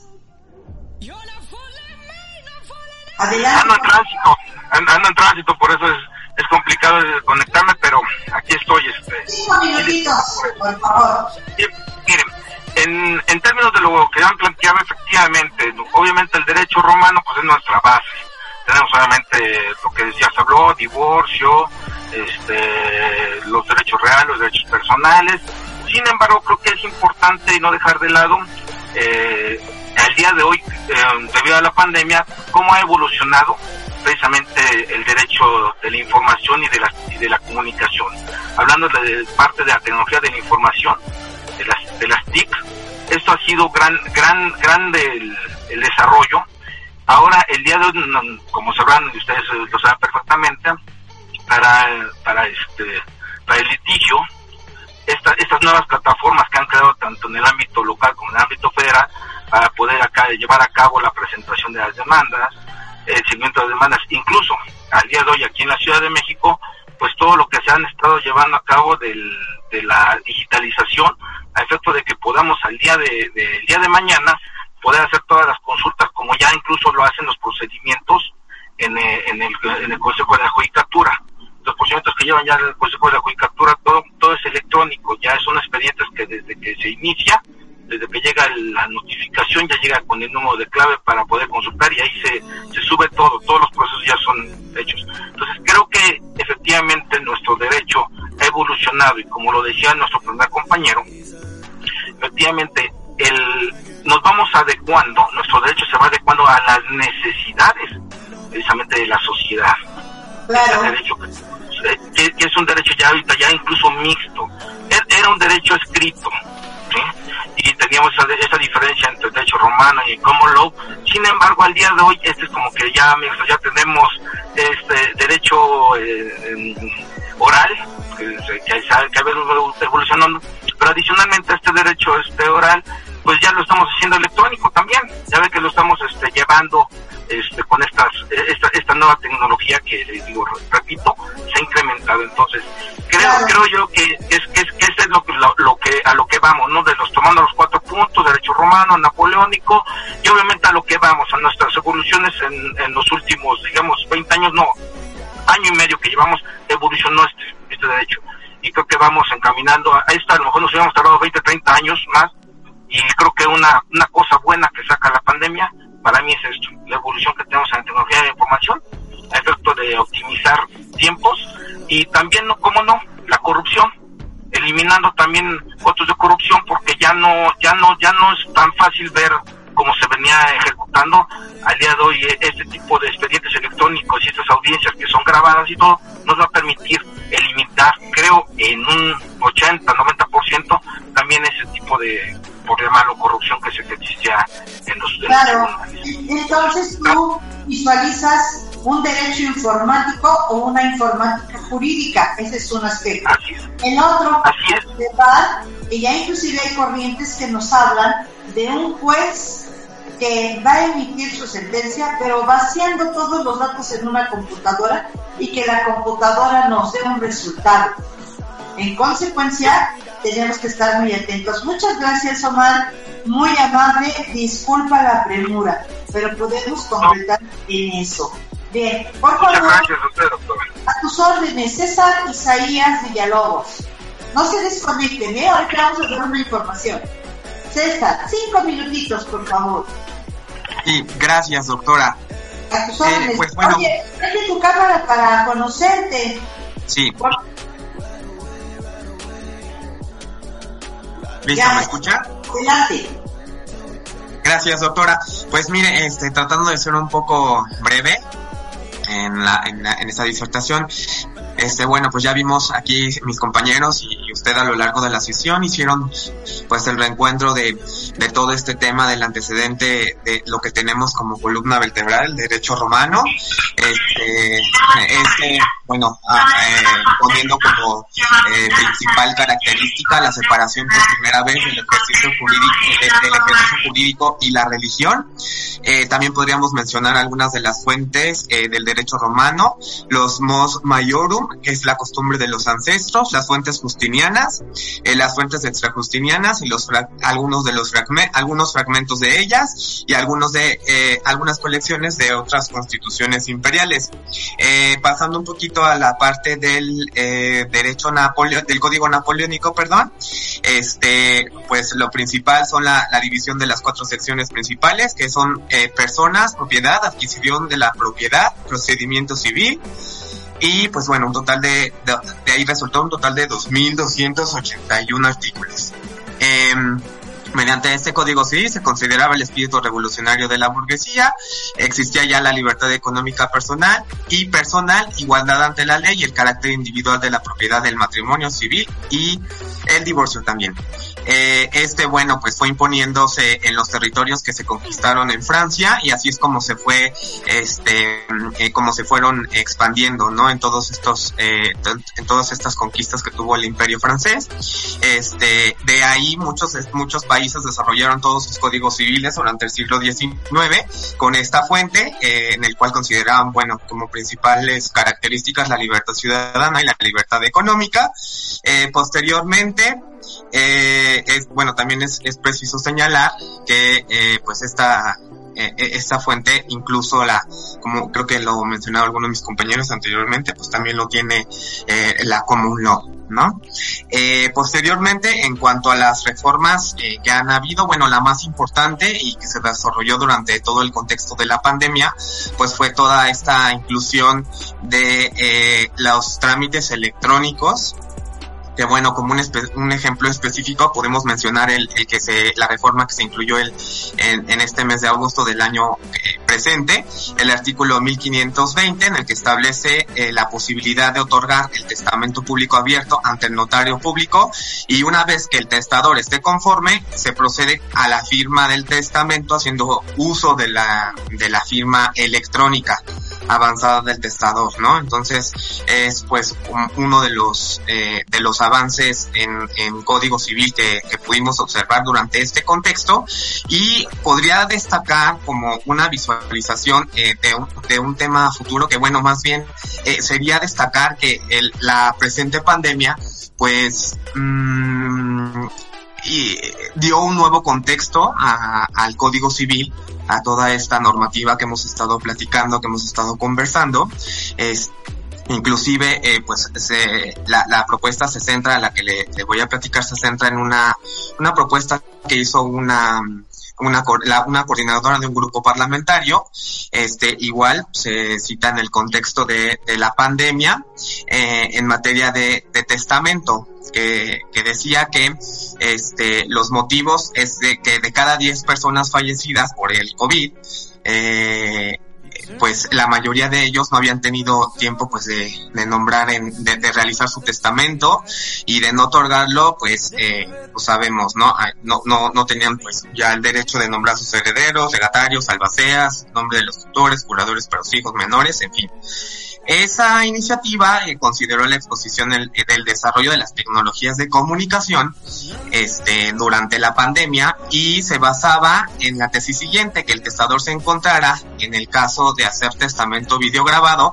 mostrada en el video de una identificación oficial para acreditar su personalidad y tenía que declarar el lugar, la hora, el día, el mes y el año en que se realizaría el testamento y se debería contar con la presencia de por lo menos dos testigos de quienes también se mostrará su identificación. El expresará de modo claro y terminante su, su voluntad. Y bueno, esta, esta iniciativa pues, fue una fue se desarrolló durante este contexto y pues eh, incluye nuevamente los eh, los toda toda la lo que se rescató de la pandemia, todo lo que se detectó, ¿no? Este, eh, en este caso, los, eh, el no poder eh, realizar un testamento para las, las, Claro. las personas que, que, que pudieran estar en, al, al frente de esta parte, ¿no? De, del testamento. Y eh, bueno, pues esa iniciativa no se pudo aprobar eh, porque eh, ahí comentan algunos especialistas que pues no se consideraban, por ejemplo, los códigos locales, ¿no? En lo que pues pudo haber fallado y ese eh, por eso es que no pasó, pero eh, pues es una iniciativa eh, que eh, va en, en concordancia ¿no? con las últimas reformas que se le hicieron al Código Civil.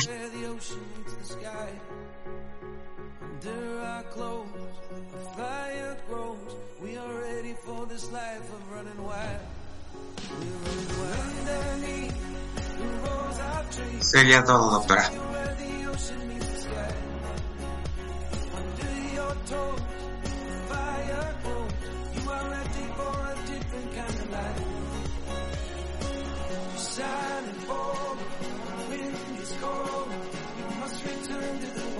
Creo que se perdió, ¿no? El, la conexión.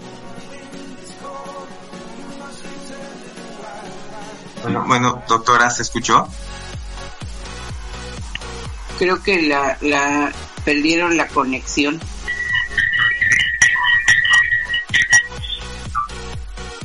Me parece que ya la están retomando. Ah, ok.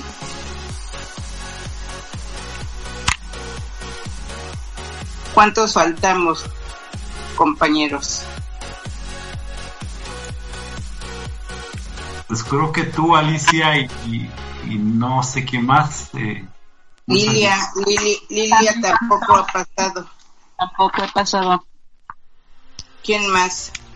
Nada más creo que nosotras, ¿no? Sí, creo que sí. Creo que sí, creo que ya no hay más. Ah, ok. Lilia, ¿quieres ir tú primero o quieres que me arranque yo, como tú quieras? Adelante, adelante. Ya lo Pero- último que yo. Pero creo que no está la maestra, ¿verdad? La doctora. No se ve.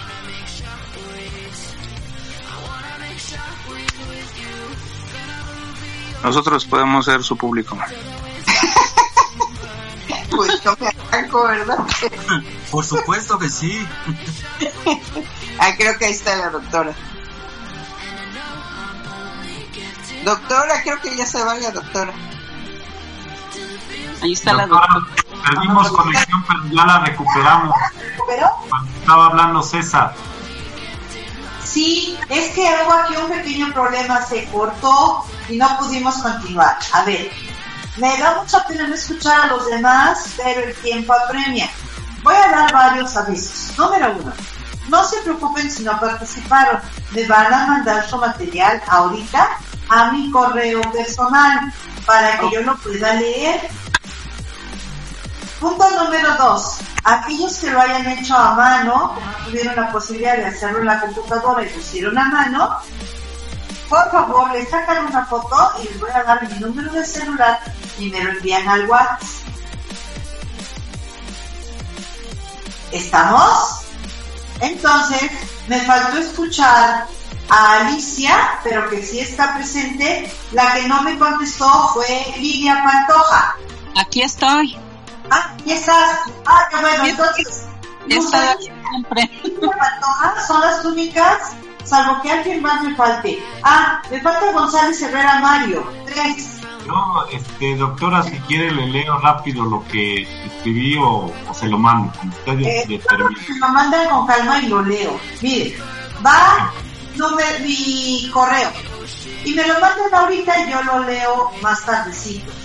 Mi correo es M-A-E-U. Maeu. M-A, ¿qué? M-A-E-U. E-U. Ma- eh, hágale cuenta, me llamo María Eugenia, las dos primeras letras de mi nombre. M-A-E-U.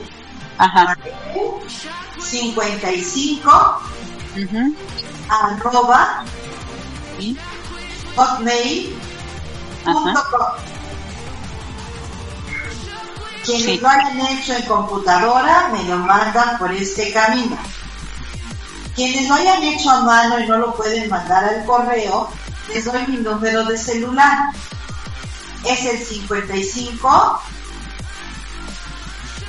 Exacto, ya me escribieron aquí mi correo, maeu55 arroba hotmail.com.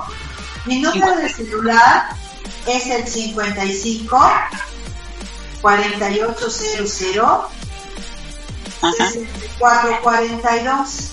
Repito, 55 4800 6442. Ya está ahí. 6442. Ajá. Entonces, ya sea que me manden su trabajo por correo, que me lo mandan ahorita como esté, me lo mandan. ¿Sí? Y quienes no lo pudieron hacer en la computadora y no lo pueden mandar al correo, le sacan una foto y me lo mandan al WhatsApp y yo lo en el WhatsApp. O le sacan una foto y lo mandan al correo también, se vale. Ahora. Doctora, un favorcito. Sí. Eh, yo voy manejando. ¿Sería tan amable de poner el, el mail y el, su teléfono en el chat para que me quede ahí registrado? Ya lo pusieron, ya está, ¿verdad? Ya está. Ya está puesto. Ya está. Sí, ya está puesto. Ya está puesto. Ok, gracias. De nada. Ahora, fíjense muy bien, un ejercicio llamado examen muy similar al que acabamos de hacer lo tiene el licenciado Cristian. Él se los va a hacer llegar y les va a dar una fecha para entregarlo ya resuelto. Entonces, es muy similar a lo que acabamos de hacer hoy, lo complementan, lo trabajan muy bien porque van a tener más días para hacerlo y Cristian y él me lo reenvía a su servidora para poder hacer la evaluación. ¿Queda claro? ¿No hay duda? No, ninguna, ninguna doctora, muchas gracias. Ya está bien todo. Sus órdenes, me dio mucho gusto trabajar con ustedes. Igualmente, doctora, muchas Mucha suerte estudiando Muchísimas gracias, doctora. Y si hay alguna duda o aclaración, háganmela saber ahorita. Alguna queja, alguna sugerencia, ah, las aceptamos en este momento. A ver, adelante. Pues, pues solo eh, por mi parte desear el agradecimiento por tan excelente cátedra y, y por su tiempo. Muchas gracias, doctora. A sus órdenes. Doctora, un, un gusto, un gusto, un placer escucharla. Le agradezco mucho todas sus orientaciones y que tenga un excelente día. Igualmente. Muchas, muchas gracias, doctora. Muchas muy gracias, buenos- doctora, muy tardes. felicidades por compartir sus conocimientos con todos nosotros. Tenga un lindo día. Muchas gracias, doctora. Eh, excelente clase, muchas gracias. A sus órdenes, muchachos. Muchas gracias. Muchas gracias, doctora. Buenas Gracias, tardes y buena tarde, compañeros, también. Igualmente, buenas tardes. Compañeros, hasta luego. Buenas tardes. Hasta luego. Pues, Hasta luego, compañeros. Buenas tardes. Gracias, bye bye. Cuidado Buenas tardes. Cuídense. Gracias, doctora, porque mantuvo con creces la atención de un servidor, se lo agradezco. Qué bueno, qué bueno. Este es el fin, retroalimentarlos. Todos sabemos de nuestras diferentes áreas y lo conjuntamos en una plenaria como esta. Muy interesante. Gracias. Muy interesante también. Ya le he mandado mi ensayo, este, en este momento lo debe estar recibiendo. Correcto, yo empiezo a recibir en un ratito. Sí, efectivamente, Jaime, ya lo tengo aquí. Mira, se puede leer de forma muy clara. Todo muy bien. Gracias. Muchísimas gracias y que tenga excelente fin de semana. Igualmente, muchachos, y cuídense mucho. Hasta luego. Hasta luego.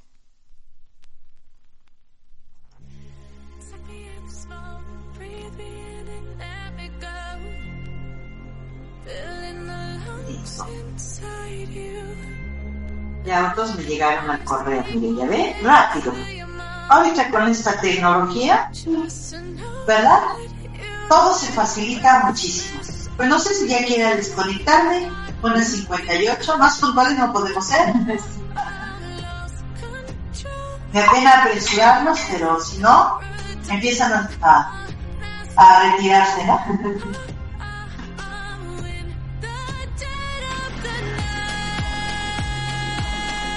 Radioepet.fm presenta